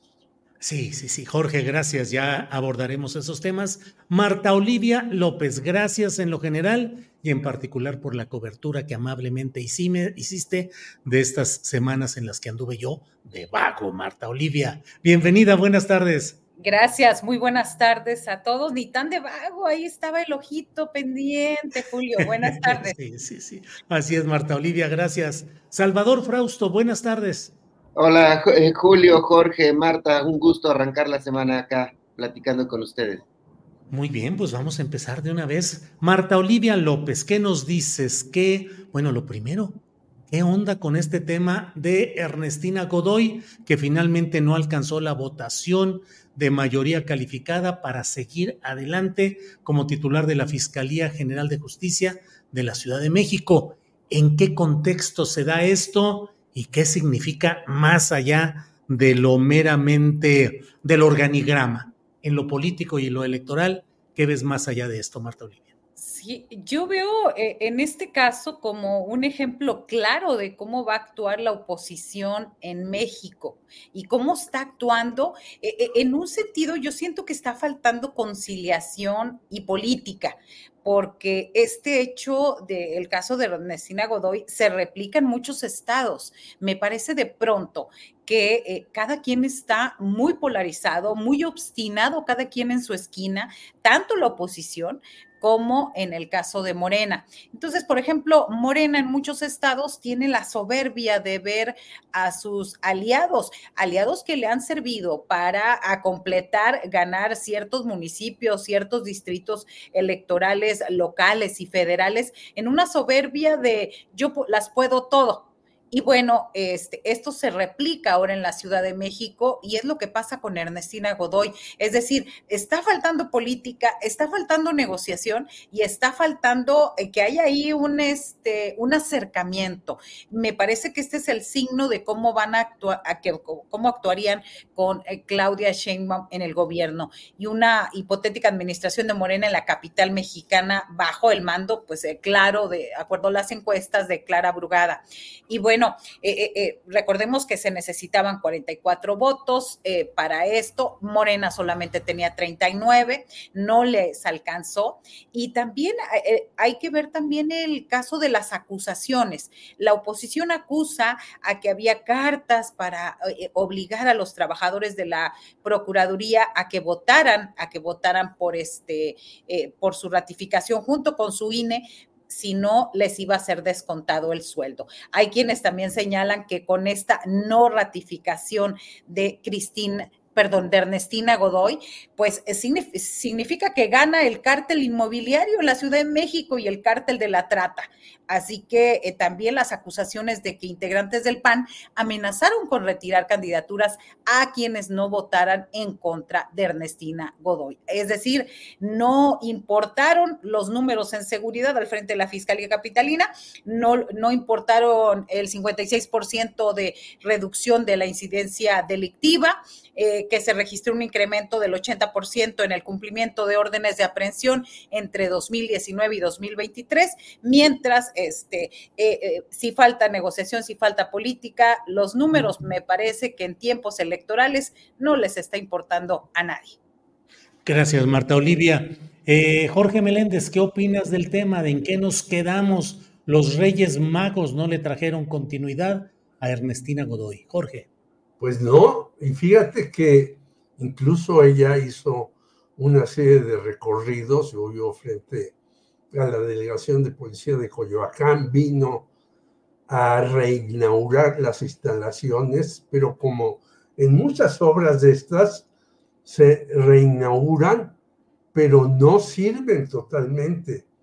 Volvieron a pararse, se dio, se cortó el listón, vinieron personas y dijeron que iban a poner orden porque es un desorden aquí con los automóviles que dejan por aquí, por allá de los que detienen y de los mismos policías y demás. Trató de hacer 20 cosas el grupo de Ernestina Godoy y no les alcanzó. Yo creo que este es un ejemplo de la gran polarización que estamos viviendo y de que, pues, eh, aquellos que pensaban que las cosas iban a estar muy tranquilas y que ya hay mucho margen de maniobra para hacer las cuestiones.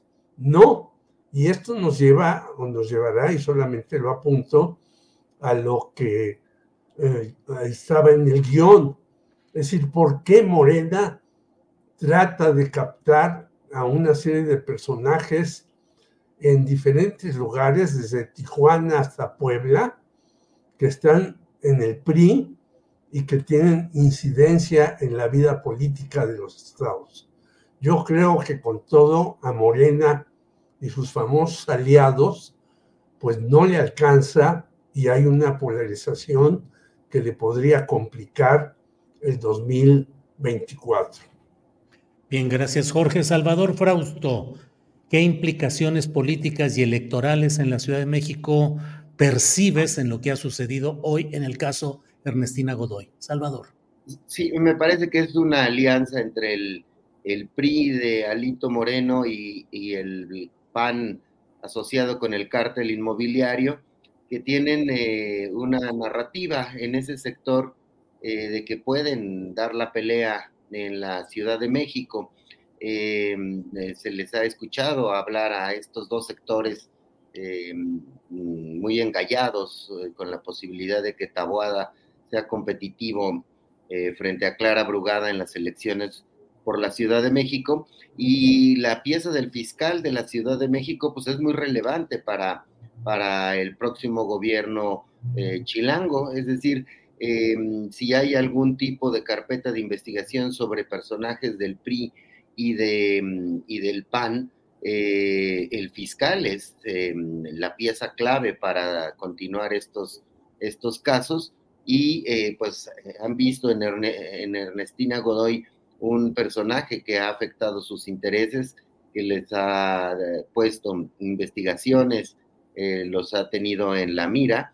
Y eh, aunque hubo un proceso de negociación me parece muy intenso, incluso llegó a la presión política por parte de, Morena en la capital con unos sectores del PRI para tratar de conseguir esos últimos votos que necesitaba Ernestina para convertirse eh, de nueva cuenta en fiscal de la ciudad, no les alcanzó. Entonces, me parece que ganó la narrativa dura de Alito y del cártel inmobiliario eh, para poder eh, tener un foco de presión ahí.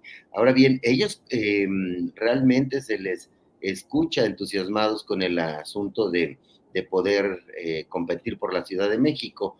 Nosotros hoy publicamos en, en Milenio un reportaje eh, me metí a analizar los datos más allá de las encuestas de Clara Brugada, y si bien tardó en arrancar su campaña, actualmente no solo está 20 puntos arriba en las encuestas, lo cual es un margen eh, muy holgado para Clara, sino que también otros indicadores que nos ayudan a ver em, qué tanto interés hay de los ciudadanos por los precandidatos está en las redes sociales. Por ejemplo, en Google, em, tiene en búsquedas, eh, Clara Brugada, el doble de búsquedas que Santiago Tabuada.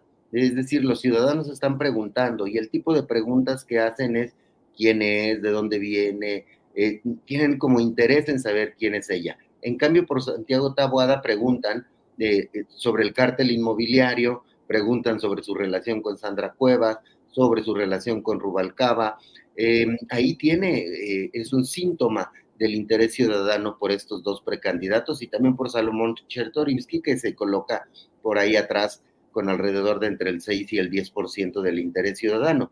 Pero en YouTube, una herramienta que está siendo utilizada muchísimo por el ciudadano de a pie, eh, el 80% de los chilangos buscan a Clara Brugada, videos que tengan que ver con ella, y eh, por la oposición no, no los buscan ni el 20%.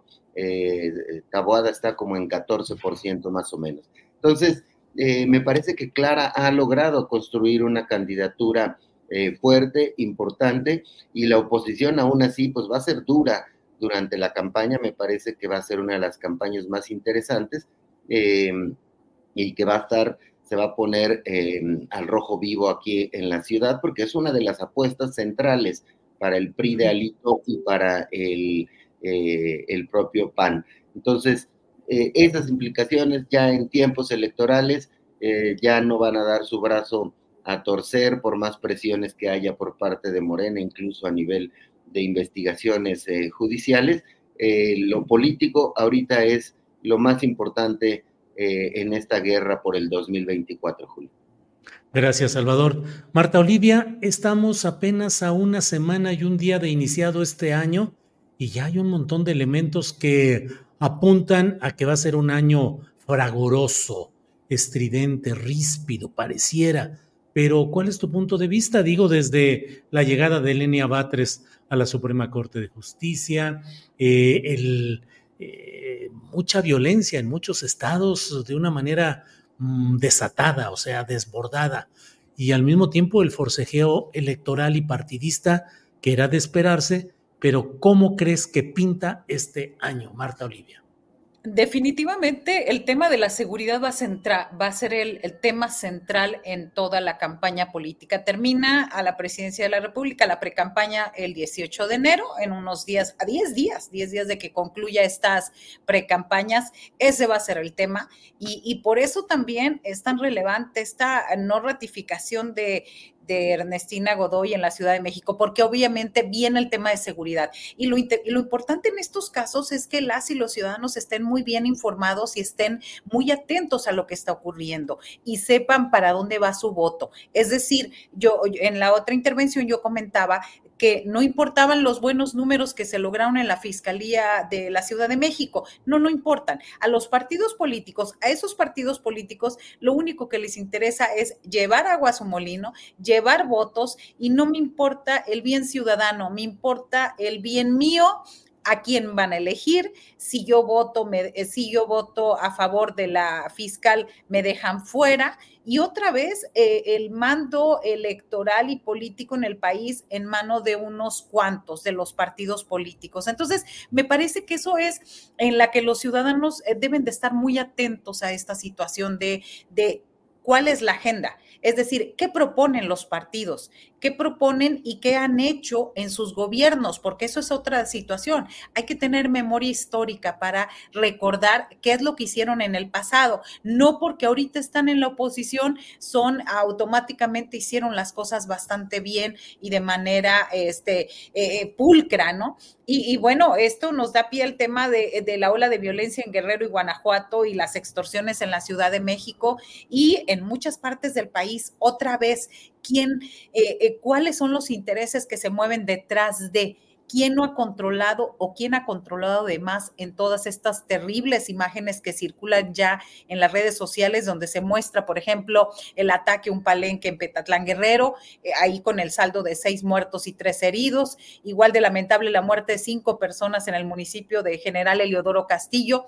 Durante las autoridades dicen que fue un enfrentamiento entre dos grupos del crimen organizado eh, sin embargo, pues eso no nos deja tranquilos a nadie, que nos den ciertas explicaciones o nos digan que no son de ahí, pues es, eh, nos preocupa más, eh, Julio.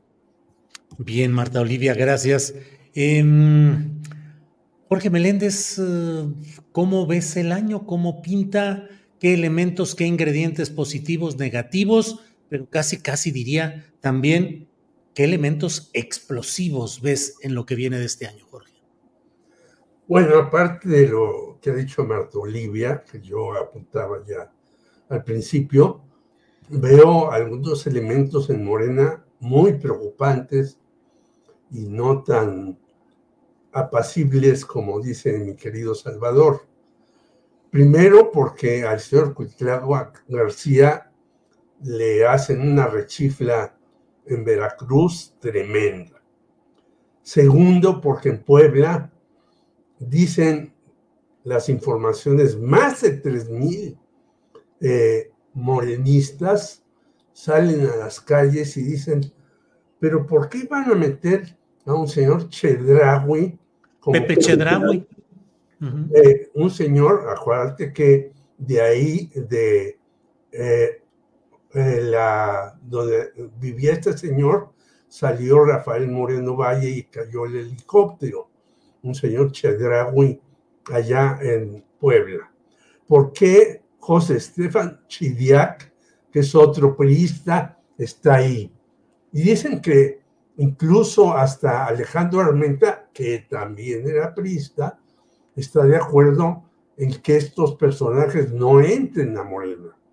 Y en tercer lugar, bueno, hasta San Juan de Martínez hoy se queja de que le hicieron la vida imposible Jesús Ramírez Cuevas y Genaro Villamil y que por eso la sacaron de Notimex. Parecen botones de muestra muy diversificados, pero yo creo que hay en Morena y en el sitio que me metieron a mí, aunque yo no lo pedí de los ex miembros del Partido Comunista que están en Morena, ya también hay inconformidades y dicen, no, cerremos las puertas a Morena para que no entren eh, ni los Han Rom ni otros personajes que les están ofreciendo posiciones y que no tiene sentido que estén ahí. Bueno, hasta aparte de los problemas que vivimos externamente de violencia y demás, dentro de Morena también hay inconformidades y problemas muy serios que se deben de analizar y se deben de resolver. Bien, eh, Jorge Meléndez, gracias. Salvador Frausto, em, ¿qué perspectivas para este 2024? ¿Qué elementos conflictivos? ¿Qué destacas? ¿Qué puede ser definitorio ya en el tramo final de esta carrera tan cantada electoralmente, pero no necesariamente asegurado un final eh, pues tan cantado en, un, en una victoria morenista como hasta ahora se ha ido yendo, se ha ido manejando. ¿Cómo ves ese camino, el sendero 2024, Salvador? Me parece que el tema, como bien decías, el de la inseguridad eh, va a ser un asunto central en la campaña de la oposición. Ya eh, hubo una discusión en las semanas eh, a finales de diciembre si finalmente eh, en la oposición iban a ir con el tema de la seguridad como la principal bandera y como las segundas banderas es la crítica al tema de salud, al tema de educación, pero principalmente el tema de seguridad es el que consideran que es el que mm, eh, van a estar resaltando y por eso vemos em, que están retomando estos asuntos que además en muchos de los casos pues son reales, pero los magnifican eh, en algunas, eh, también en algunos casos, eh, pues de estos problemas de, ataques entre los grupos criminales que ya han alcanzado y han cobrado la vida de algunos políticos aspirantes a, alcaldes y otros puestos de elección popular, que hemos visto que es una manera del crimen organizado de incidir en las elecciones, es decir, de los candidatos que no les van gustando, los van eliminando de manera eh, tal que puedan eh, ascender personajes que les cuiden las espaldas eh, a los grupos criminales. Entonces, esa realidad política, esa realidad de inseguridad que se vive en nuestro país, van a buscar capitalizar los, los elementos de la oposición, el PRIAN sobre todo, están decididos a que por ahí van a, van a jugar y atacar esos flancos Em, débiles que hay en la administración eh, obradorista, que no se lograron bajar las cifras de delincuencia en lo general, y vuelve el asunto de la Ciudad de México, que es el elemento de contraste para esta discusión sobre la, la seguridad del país.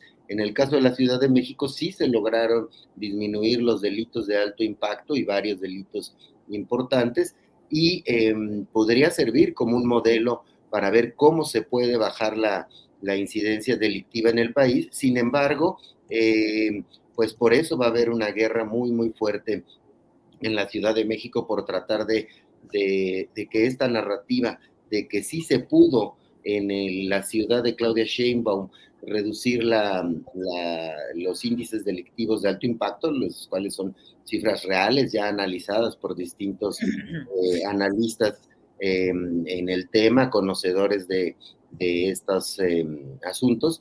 Y bueno, pues eh, ese, ese escenario es el que veo como, como el, la tabla, la narrativa que vamos a ver quién la gana, si la gana la oposición, si crece la perspectiva de que vivimos en un país incendiado de violencia o que hay posibilidades y de que se va por un camino eh, correcto. Las eh, propuestas hasta el momento de Xochitl Galvez, por ejemplo, son más de regresar a un modelo muy parecido al que tenía García Luna, incluso lo ha dibujado así ella, ella misma, eh, y el modelo que ha seguido López Obrador de incorporar a la Guardia Nacional, de tener esta participación de, militares.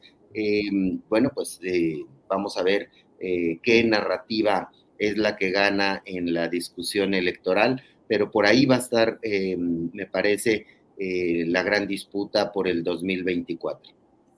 Bien, Salvador. Marta Olivia, em, encaminado como está el año electoral, con una apariencia, sobre todo a partir de las encuestas de opinión, de un triunfo de Morena, de Claudia Sheinbaum, eh, se está promoviendo el plan C, votar por todas las plantillas, las planillas que proponga Morena, pero aún así están resultando muchos eh, eh, personajes contradictorios de lo que es el espíritu del obradorismo, de la 4T, de Morena, eh, el caso más escandaloso de semanas atrás fue el de Romel Pacheco, el clavadista yucateco que apoyaba a Xochitl Gálvez, panista, y que ahora brinca tranquilamente y ahora ya es morenista y precandidato a alcalde de Mérida. Hay otros casos también. Jorge Meléndez ya mencionaba el relacionado con Pepe Chedraui, que fue presidente estatal del PRI en Puebla, que fue del Comité de Recaudación de Fondos eh, Económicos para la campaña presidencial de Enrique Peña Nieto y ahora quiere ser candidato a presidente por Puebla del municipio. Y un caso que a mí me parece escandaloso e, inexplicable.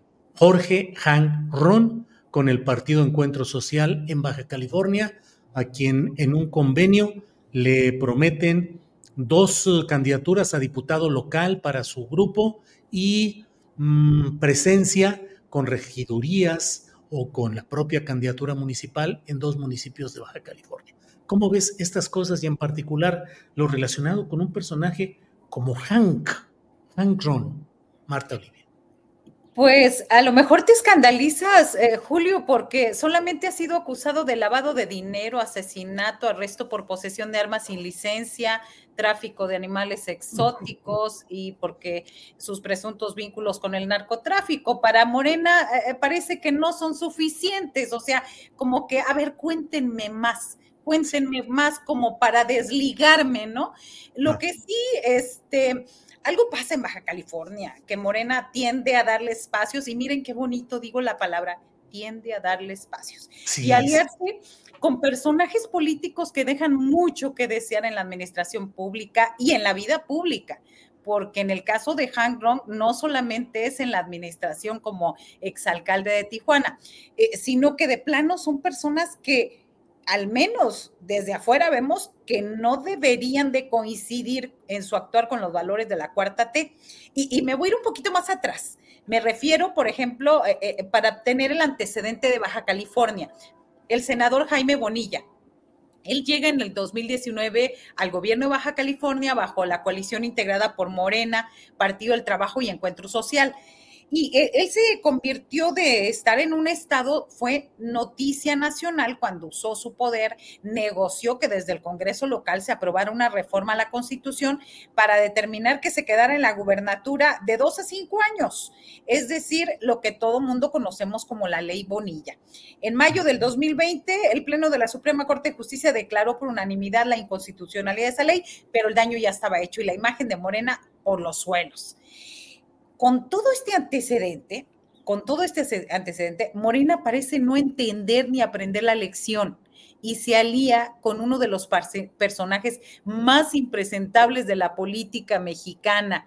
Eh, a veces creo que están haciendo como una especie de experimento o, o, sigo pensando que el peor enemigo de Morena es Morena o el peor enemigo es eh, este, el presidente de Morena, Mario Delgado. Y, yo retomo lo que escribes en tu columna de este lunes, Julio, cuando señalas que tan estrafalaria e incongruente es esta alianza que Hank ha soltado duras críticas al gobierno obradorista, en particular por el tema de seguridad. Estas alianzas, sin duda, eh, claramente restan más que benefician y me hacen dudar de las verdaderas intenciones de Morena en Baja California. En serio, en serio, neta, ¿quieren ganar o solamente es el poder solo por el poder? Gracias, Marta Olivia. Jorge Meléndez, ¿qué opinas de estos temas? Ya tocabas tú el de Chedraui, empresario, peñista, priista, emblemático, que forma parte de una corriente en la cual incluso ahí se está eh, impulsando a la hija de uno de los um, caciques regionales, hombre de impresentable historial represivo, involucrado en los peores momentos de la represión a movimientos sociales, y que ahí está ahora como... Vargas Forzado, ¿sí? Sí, Ardelio Vargas Forzado. Ardelio Vargas Forzado, que eh, ha estado en los en, en gobiernos en, en Puebla, represores y represivos con los marines y con todas esas personas. Y fíjate que por eso se dio, y decía yo, una eh, manifestación de más de 3.000 personas, en donde estaban pues eh, los viejos militantes que en Puebla pues han sufrido también, igual que en Baja California con Héctor, el gato Félix, que se supone que mandó asesinar a este señor Jorge Han Ron, porque su guardaespaldas fue el asesino y estuvo en prisión. Bueno, Puebla también. Los casos de Joel Arriaga, Enrique Cabrera y los más recientes. Este tipo de personajes son las que, los que están en la primera fila de, de Puebla para la presidencia municipal. Pero del otro lado, eh, hasta el señor Alejandro Armenta, que parece va a ser el candidato porque ya lo designaron, hasta él está en contra de que estos personajes vayan como candidatos a Morena. ¿Qué quiere decir? Que ahí hay una bronca, una descomposición y que parecía que todo se iba a solucionar porque recordemos que Nacho Mier, que se supone que va a ser la primera fórmula al Senado, había dicho que se iba. Bueno, le dijeron, bueno, te vas como primera fórmula y ya se quedó. O sea que estamos viendo en Morena, no solamente ahí, y hablaba yo también en Veracruz, donde Rocío Nale, pues debe de poner, ella no tiene barbas, pero debe de poner sus eh, eh, vigías a ver cómo desmarcarse de este señor Cuitlagua García, que no ha hecho nada en estos seis años y que tiene pendientes ahí una serie de asesinatos, el de Regina Martínez, de la revista Proceso, el de Rubén Espinosa, que se realizó aquí en la ciudad y que, por cierto, hay que decirlo, la Fiscalía de la Ciudad de México no ha avanzado en ese caso ni de las otras cuatro muchachas de la colonia Narvarte.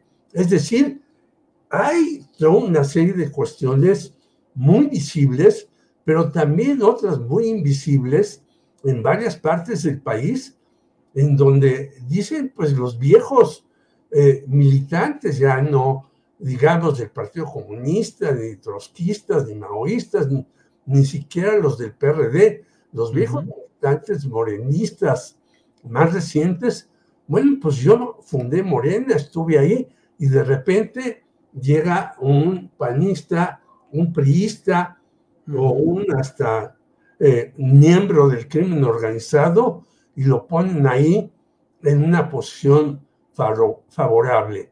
Yo creo que esto es eh, parte de que este señor, que está como presidente de Morena, Mario Delgado, que no sabe de política, ha dejado hacer y ha tratado de tener componendas con personajes de aquí y de allá, y por lo tanto no ha enfocado bien el rumbo para que Morena haga las cosas. Y finalmente termino diciendo, también tiene la culpa Morena al no haber en estos cinco años creado los cuadros de verdad, a pesar de que tienen una escuela de cuadros, para que vayan sustituyendo a las personas mayores que ya se tienen que retirar de la vida política y tienen que entrar los jóvenes, porque hay que ver que si bien los márgenes entre Claudia y Xochitl y Clara y Tabuada son grandes, pues una mayoría de jóvenes está por no votar por ninguno de ellos. Bien, eh, Jorge. Salvador Frausto, ¿qué pasa en Morena? Ah, ¿No será tan grande la distancia que las encuestas revelan? ¿Necesita Morena echar mano de estas alianzas tan peculiares? ¿Es hora del pragmatismo extremo? ¿Haiga de ser como haiga de ser? ¿Qué opinas, Salvador?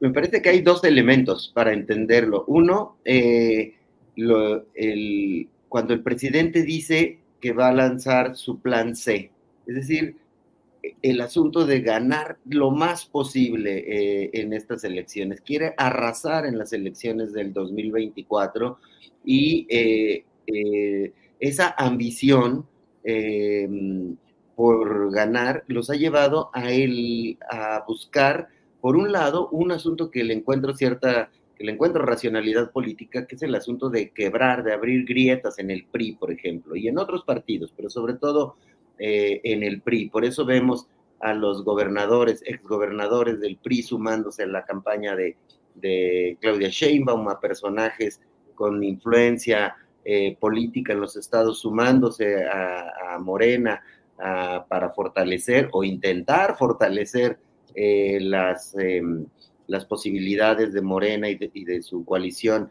en los estados, me parece que van a jugar eh, con un pragmatismo muy, muy fuerte. Y el otro elemento que permite entender eso es lo que ya hizo López Obrador en el 2018. Salió, ¿se acuerdan? Hasta con eh, los em, evangelistas, con los eh, cristianos más conservadores y, y, radicales, y Lenita Poniatowska lo criticaba muy fuertemente en aquella en aquella época. Eh, me parece que, que, en términos de operación política fracasaron algunas de esas eh, incursiones, pues tenemos el caso de Lili Telles, el caso de, Germán Martínez, de personajes que venían de otras, eh, de otros partidos o de otros lugares políticos para sumarse a, Morena y no lograron integrarse ni compartir, por supuesto, el proyecto de nación del obradorismo. Sin embargo, eh, me parece que esa ambición política en tiempos electorales va a ser dominante, ya hay mucha, mucha claridad, ya se ha mencionado ahí a Rommel Pacheco, a, todos estos impresentables que darían para hacer un, libro sobre los impresentables de Morena desde, desde 2018, pues empezando por, por Manuel Bartlett y llegando hasta Hank Ron, que además hace esta alianza con, eh, a, través del PES con Morena y después hace estas críticas hace, hace, un par de días a que con López Obrador todo está peor en materia de, seguridad. Me parece que es una manera de presionar, eh, pero a estos partidos eh, locales o, con fuerza local, normalmente los impresentables suelen tener o bases electorales que los apoyan o dinero. y una cosa a veces lleva a la, a la otra. Entonces Morena va a ir por un pragmatismo muy fuerte y que em, puede, como bien eh, han mencionado eh, Jorge y Marta Olivia, puede tener un costo eh, no calculado por esta ambición de llevarse carro completo o de ganar la mayor cantidad de los espacios en las elecciones del 2024. Y como tú bien dices, a mí me gusta analizar las las encuestas y ver tanto ánimo, de, tanto riesgo político de incorporar personajes como Hank, es decir, acusado de toda esta cantidad de delitos, incluso de homicidios, tráfico de armas y otros. Eh, eh, pues, ¿Qué será? ¿Que las encuestas nos están escondiendo algo que no estamos eh, viendo? sí queda la duda en el análisis de, por qué se toman estas decisiones por parte de Moreno. Bien, Salvador. Marta Olivia, pues es un tema que tú has hablado y señalado a lo largo de varias intervenciones incluso en algunas entrevistas eh, con algunos de sus promotores. El hecho es que Eduardo Verástegui no alcanzó, pues ni siquiera se acercó a un, a un porcentaje que mostrara que había sido un competidor aceptable. 15% o algo así del total de las firmas que debió recolectar, no las consiguió. Señala que son problemas de la aplicación, que la aplicación no permitió, pero la verdad es que no se vio ninguna movilización, no hubo una base social activa, no hubo actos eh, políticos que mostraran con lo que luego se dice el músculo electoral y finalmente quedó ahí en nada. ¿Cómo ves este resultado de esta aventura de Eduardo Verástegui y qué significa en un escenario donde parecía que la ultraderecha, con el apoyo de Donald Trump, de Vox, de la ultraderecha latinoamericana, iba a crecer en México. Marta Olivia. Sí, eh, pues eh, Eduardo Verástegui, mi paisano, lo que quería era pues tener una presencia nacional. Y, y, a lo mejor me oigo este pues muy localista, pero pues ni siquiera vino a su ciudad, ni siquiera vino al estado, una rueda de prensa y lo que me decían en aquella charla polémica que hizo era no no quiere ser gobernador, no, pero por lo menos este actúa como político, es decir, si no has estado, por lo menos ven y pide el voto o acércate. Bueno, mira, aunque sea pide el voto a tu familia, ¿no? Para que lo conozcan, para que vean que ya regresó, que quiere hacer algo. Dudo siquiera si su familia se acercó a ayudarlo ahí en su municipio en Jicotenca, Tamaulipas, un, un municipio en el eh, centro, eh, casi al sur eh, este, del estado. dudo siquiera que ellos hayan tomado más de una hora a ir y que hayan firmado por él. Entonces, yo creo que era, como decimos acá, eso, era una chiflazón porque no había ninguna base, no había ninguna estructura no había nada. Eh, eh, eh, mucha gente que apoya la ultraderecha en México cree que este, salir en programas así estridentes y gritando y con el crucifijo y todo esto, creen que eso va a traer votos o creen que creyeron que con eso iban a hacerle la competencia a Xochitl Galvez, que bastante mal está su campaña, pero bueno, eso está, es tan peor. A mí me, me parece que es patético el resultado de Eduardo Verástegui, que busca ahora responsabilizar al INE por su absoluto fracaso para reunir las firmas que se le pedían para ser candidato. Ahora, el simpatizante de Trump y de Milley busca que los mexicanos que creen en sus aspiraciones presidenciales pongan su nombre en el espacio en blanco que se deja en la boleta electoral pues también va a salir decepcionado porque yo no sé siquiera cuántos cuantos conozcan su nombre. Eh, si bien fue un rotundo fracaso el intento de Verástegui por la presidencia, seguramente la derecha fue más rancia de México y no cesará en su intento por ser una organización política con la suficiente fuerza para negociar en las altas esferas del poder y así ganar espacios de representación. No sabemos si será Verástegui su estandarte, yo digo que no, porque pues no, no, no hizo nada, no fue nada, e, e, es de chiste, 14.48%, eh, al final ni siquiera un 15% de las firmas. Así que este, me parece que la ultraderecha va a seguir buscando personajes que lo abanderen. Bien, Marta Olivia. Jorge Meléndez, ¿cómo ves este tema de Eduardo Verástegui y en particular la ultraderecha? Que yo a veces he comentado que, bueno, no pudo presentarse de manera explícita, pero está muy presente de manera implícita en otros partidos con personajes infiltrados o incrustados, incluso en Morena. Jorge, ¿qué opinas? Pues yo creo que esta ultraderecha que representaba el señor Verástegui no, no tiene mayor interés en un personaje como él.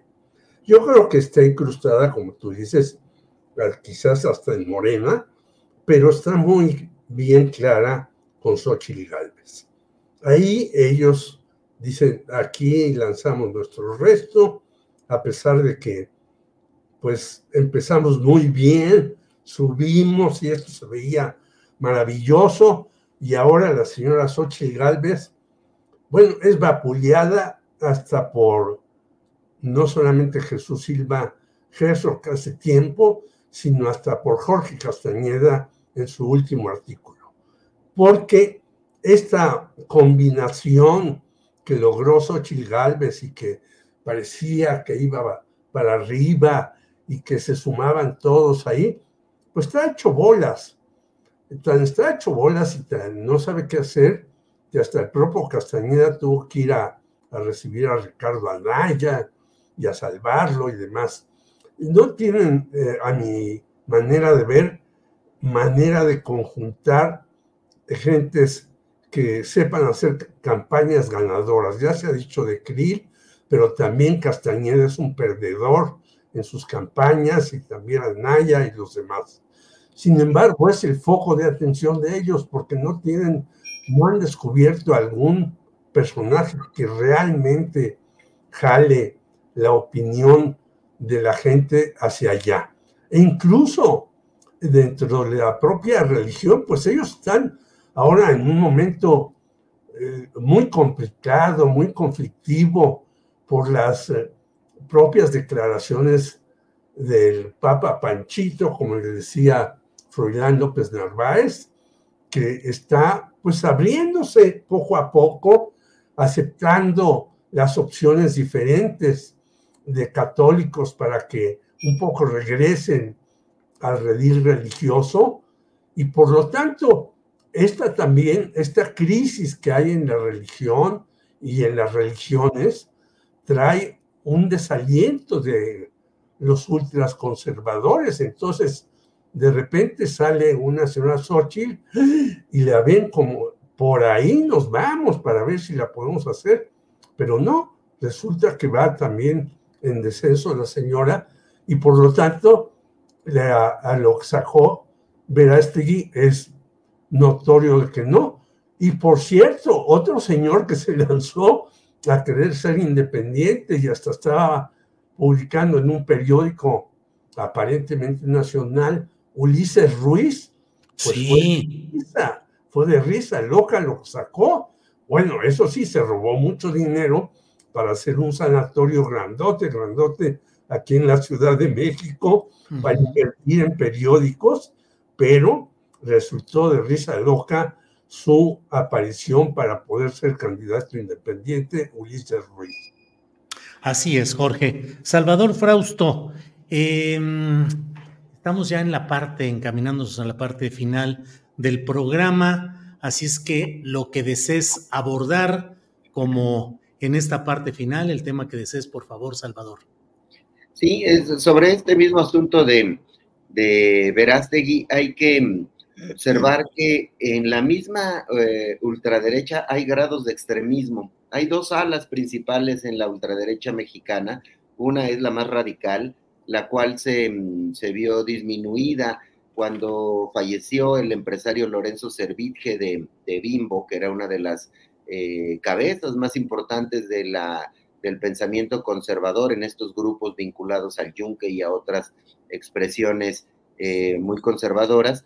Em, vino otra generación, esa generación de Lorenzo Servín que eh, impulsaban a estos personajes, se acuerdan de, de mm, gente como Serrano Limón, de gente como Velasco Arzac, un, como Guillermo Bustamante, que fue dirigente de la Unión Nacional de Padres de Familia muchos años, que eran personajes muy estridentes de la ultraderecha mexicana. Esa posición, la más radical, era que había que ser muy firmes, muy claros, de, estar en contra del aborto, de estar en contra de las uniones eh, entre personas del mismo sexo, ese tipo de agenda que es muy importante para la Iglesia Católica y otras religiones, esos, esos personajes fueron perdiendo fuerza dentro de la ultraderecha y ganó fuerza un ala, digamos, moderada dentro de la ultraderecha, que lo que plantean es que hay que infiltrarse, que hay que estar en la política en los partidos políticos, sean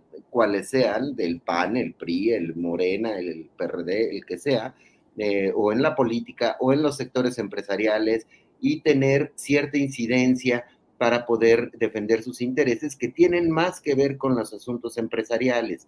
Es una derecha mucho más eh, pragmática y esa derecha le volteó la espalda a eh, Eduardo Verástegui. Es decir, no le abrieron el camino de las bases de los jóvenes, por ejemplo, ultraderechistas que son finalmente controlados eh, por, de manera muy organizada por la Iglesia católica, por la jerarquía de la Iglesia Católica, por ciertos grupos empresariales que, que están incrustados en la Coparmex, por ejemplo, y esta, esta visión más pragmática hace que ellos optaron por seguir apoyando mayoritariamente al PAN y, y, que la candidatura de Eduardo Verástegui la veían como un asunto que podía debilitar a la coalición del PRIAN. Entonces, estos empresarios que rodean a Xochitl Galvez son pragmáticos, son de eh, derecha extrema, pero decidieron finalmente un momento para medir esas circunstancias cuando deciden no ir con Lili Telles,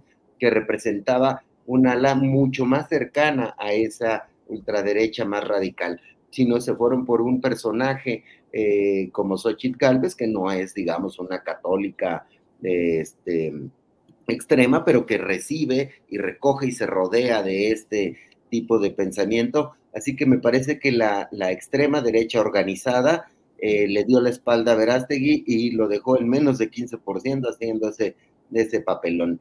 Por eso no hubo reuniones, no tenía posibilidad de ir porque no había audiencias eh, mm. y las audiencias se las hubiera podido proporcionar la Iglesia Católica o un sector de eh, la ultraderecha más organizada. Salvador, una pregunta rápida. A estas alturas y bueno, dentro del análisis que nos permite ciertas licencias, ¿crees que hubiera sido mejor candidata Lili Telles que Xochitl Galvez? Este, no, pero hubiera sido más divertida la campaña. no, sí. pienso que, que Lili les hubiera eh, eh, eh, en cierto sentido pienso que, que, Xochitl Galvez es la mejor candidata para, para el PRIAN si miras el cóctel de opciones que tenían, porque Lili Tellos me parece que no, hubiera, no estarían lindando ese 30%. El tope de la, del PRIAN es que no, su tope es ese, 30%. Eh, no ha hecho una buena campaña Xochitl Galvez, pero no hay otro. O sea, Santiago Krill me parece que hubiera tenido menos, menos simpatías y Lili Telles pues se hubiera ido a, la, a las salas más radicales y como sea, Xochitl convence a algunos cuantos de opositores al obradorismo. Gracias, Salvador. Marta Olivia López, son las 2 de la tarde con 53 minutos. Postrecito, por favor. Sí, pues el postrecito tiene que ver con esta, pues estos comentarios de, que hizo el presidente Andrés Manuel López Obrador de la diputada trans Salma Luébano, hoy ante la crítica y el comentario bastante rabioso de López Dóriga, este, él hoy por la mañana, en la, en mañanera, vaya la redundancia, eh, eh, dijo eh, textualmente, López Dóriga criticándome porque le di un beso a un señor vestido de mujer. dijo el presidente, yo beso a los hombres y me besan y el hombre tiene sentimientos. Y saben qué me sucede con bastante frecuencia, nada más que eso afortunadamente no sale. Salió de una dama, de una compañera y bueno, habla todo esto. Y la respuesta de Salma Luébano, de la diputada, dice, hizo un comentario y un video de menos de dos minutos en su red social de X. Dice, a todos los medios de comunicación y a todo México les digo fuerte y claro, seguiré luchando incansablemente por los derechos humanos. En mi acercamiento con el presidente López Obrador, le solicité una audiencia para hablar de nuestra agenda y deuda histórica LGBTTIQA y más. Así que este, eh, pues obviamente este ha sido el tema en las redes sociales este día, que tiene que ver cómo, cómo ve el presidente. Y bueno, esta situación se ha estado dando, moviéndose mucho ahí para no dejarlo de pasar. Y también el comentario en, el chat aquí de, este, los seguidores de Astillero, que si así como va Morena, pues puede ser que lo reciban este, a Verástegui ahí en sus filas. Imagínate. Jorge Meléndez, postrecito, por favor. Bueno, yo creo que hay de veras una crisis política muy seria en el mundo y en el país, que ojalá eh, con los equipos que ha armado Claudia Sheinbaum pueda hacerse un programa muy serio en base a las cosas que estamos enfrentando. Porque tenemos eh, aparentemente quizás una elección resuelta, pero tenemos graves problemas de contaminación, de agua, de eh, asesinato de diferentes periodistas y defensores de derechos humanos y demás. Y tenemos, bueno, dos acontecimientos que cumplieron 30 años. muy diferentes, pero muy importantes. Uno fue el Telecán, en el que nos metió Carlos Salinas de Gortari, en el que estamos metidos y tenemos ventajas, pero también desventajas terribles. Y otro fue el surgimiento del Ejército Zapatista de Liberación Nacional, que con todos los problemas, errores, dificultades y graves eh, acosos que tienen, sobre todo el narcotráfico, cumplió 30 años e hizo, porque una persona muy cercana a mí estuvo allá, invitada, hizo un gran acto y dijo, eh, ya dejemos de pensar si el capitalismo es bueno o malo. Afrontémoslo de manera seria y definida. Y digo esto, perdón. Adelante, adelante, hay que tomar la llamada. Digo esto porque el año pasado los eh, más ricos del mundo, el 1% de la población, ganó 1.5 billones de dólares. Se resarció de sus pérdidas en, en la pandemia y los ricos siguen siendo más ricos cada vez y la, a pesar de que se diga que sacaron 5 millones de la pobreza extrema, de todas maneras la polarización en la riqueza en el mundo y en México es gravísima. Si no se va acortando, esto puede ser un polvorín.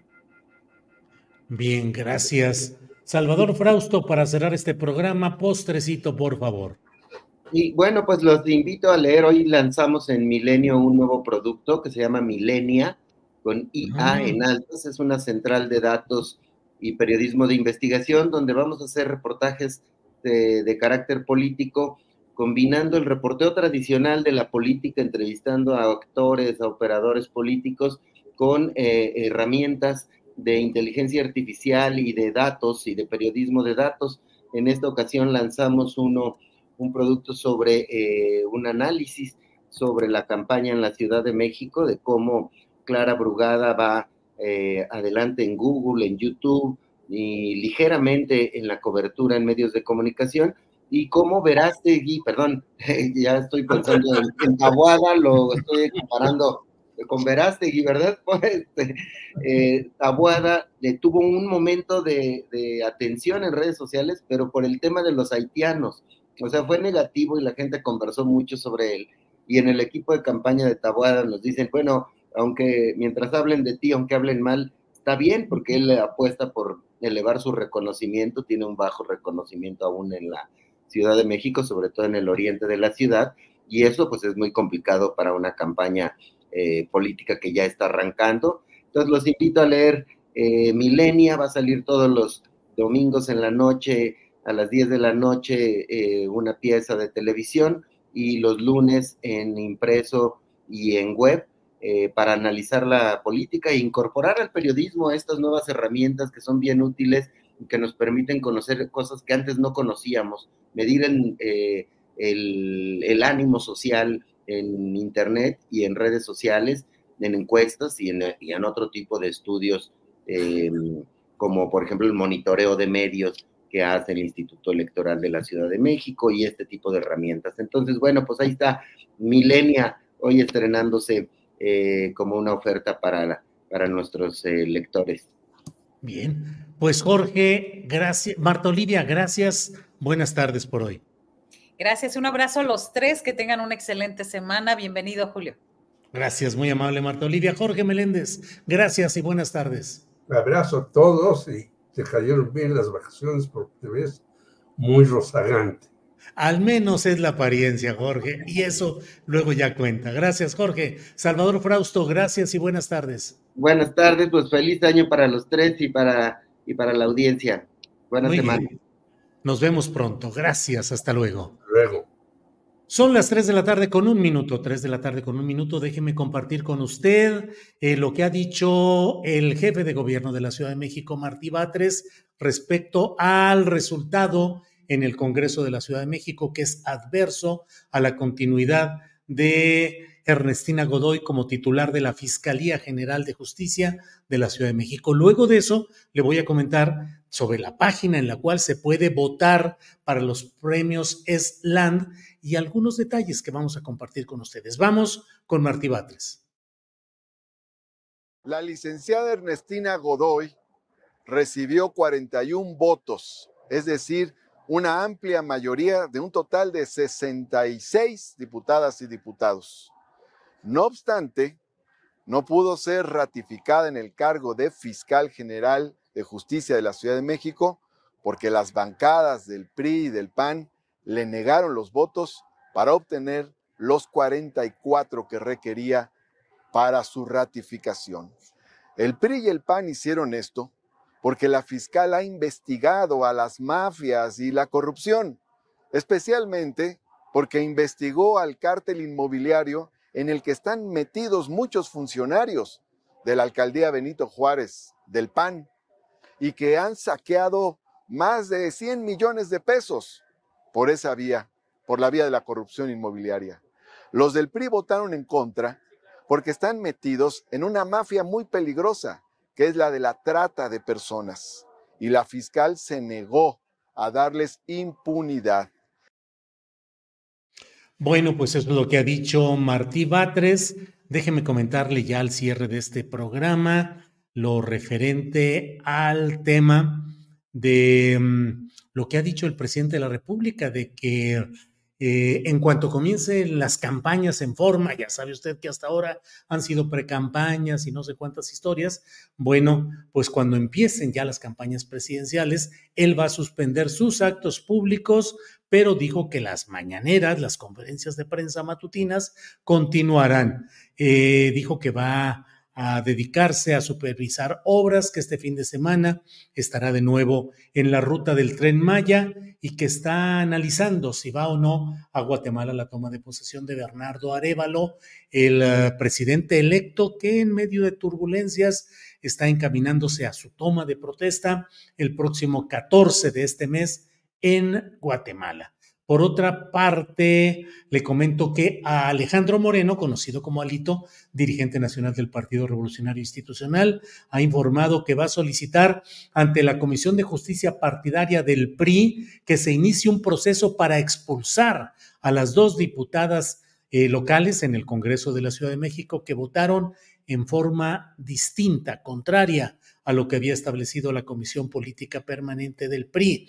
Dijo Alito, en el PRI no hay espacio para quienes traicionen a la ciudadanía. Son tiempos de definiciones y todos debemos estar a la altura de los retos que enfrenta México.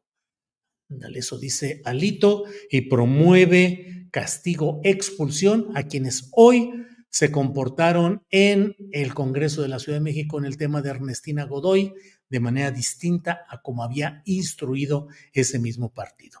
Bueno, por otra parte, déjeme decirle que eh, está ya abierta. Sabe usted que a las seis de la tarde eh, de España, horario de España, se abrió la votación para estos premios ESLAN, en los cuales estoy postulado como uno de los diez aspirantes a triunfar al premio en la categoría de cobertura informativa.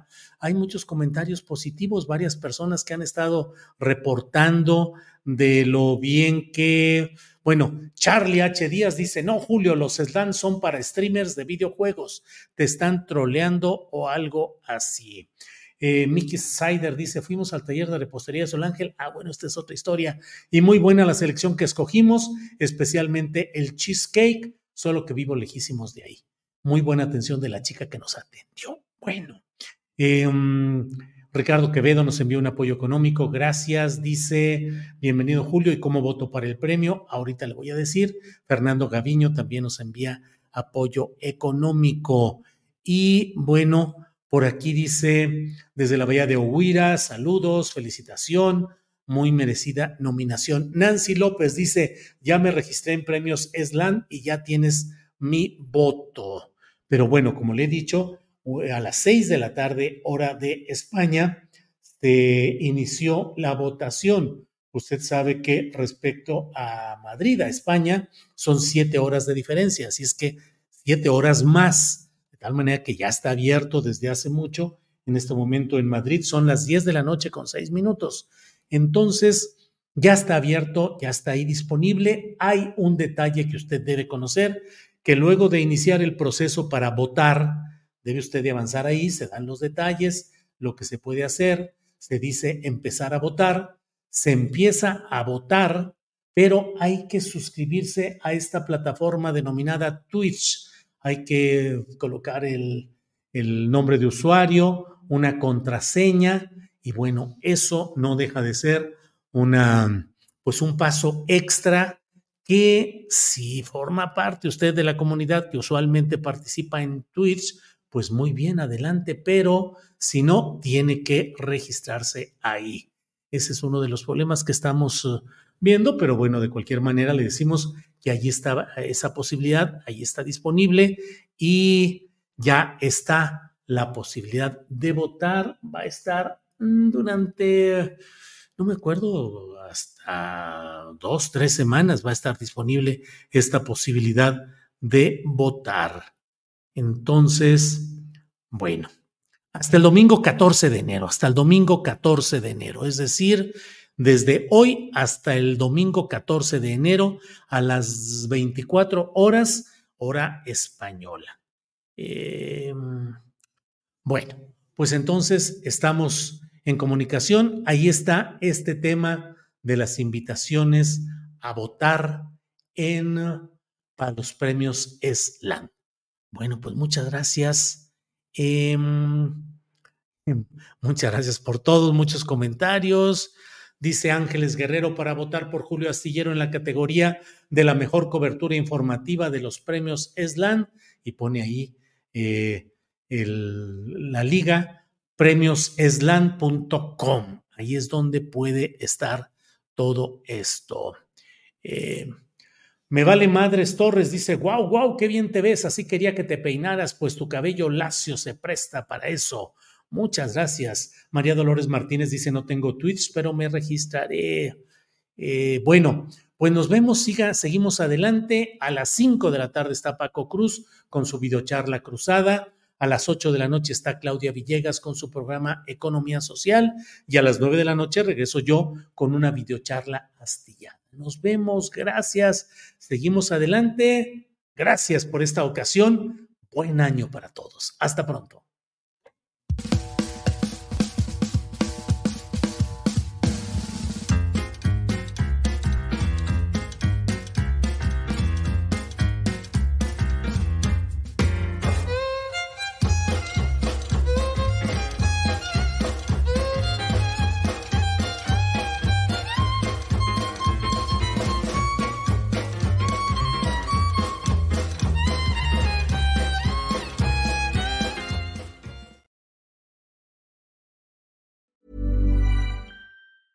¿No se merece tu familia lo mejor? Entonces, ¿por qué no los mejores huevos? Ahora, Egglands Best están disponibles en deliciosas opciones. Huevos clásicos, de gallina libre de jaula y orgánicos de Egglands, que ofrecen un sabor más delicioso y fresco de granja que le encantará a tu familia. En comparación con los huevos ordinarios, Egglands Best contiene la mejor nutrición como 6 veces más vitamina D, 10 veces más vitamina E y el doble de omega 3 y B12. Solo Egglands Best. Mejor sabor, mejor nutrición, mejores huevos. Visita egglandsbest.com para más información. Hola, buenos días, mi pana. Buenos días, bienvenido a Sherwin Williams. ¡Ey! ¿Qué onda, compadre? ¿Qué onda? Ya tengo lista la pintura que ordenaste en el ProPlus app. Con más de 6.000 representantes en nuestras tiendas listos para atenderte en tu idioma y beneficios para contratistas que encontrarás en aliadopro.com. En Sherwin Williams somos el aliado del PRO.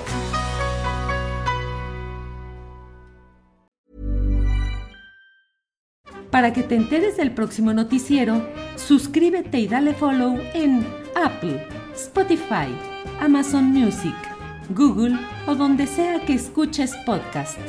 Te invitamos a visitar nuestra página julioastillero.com.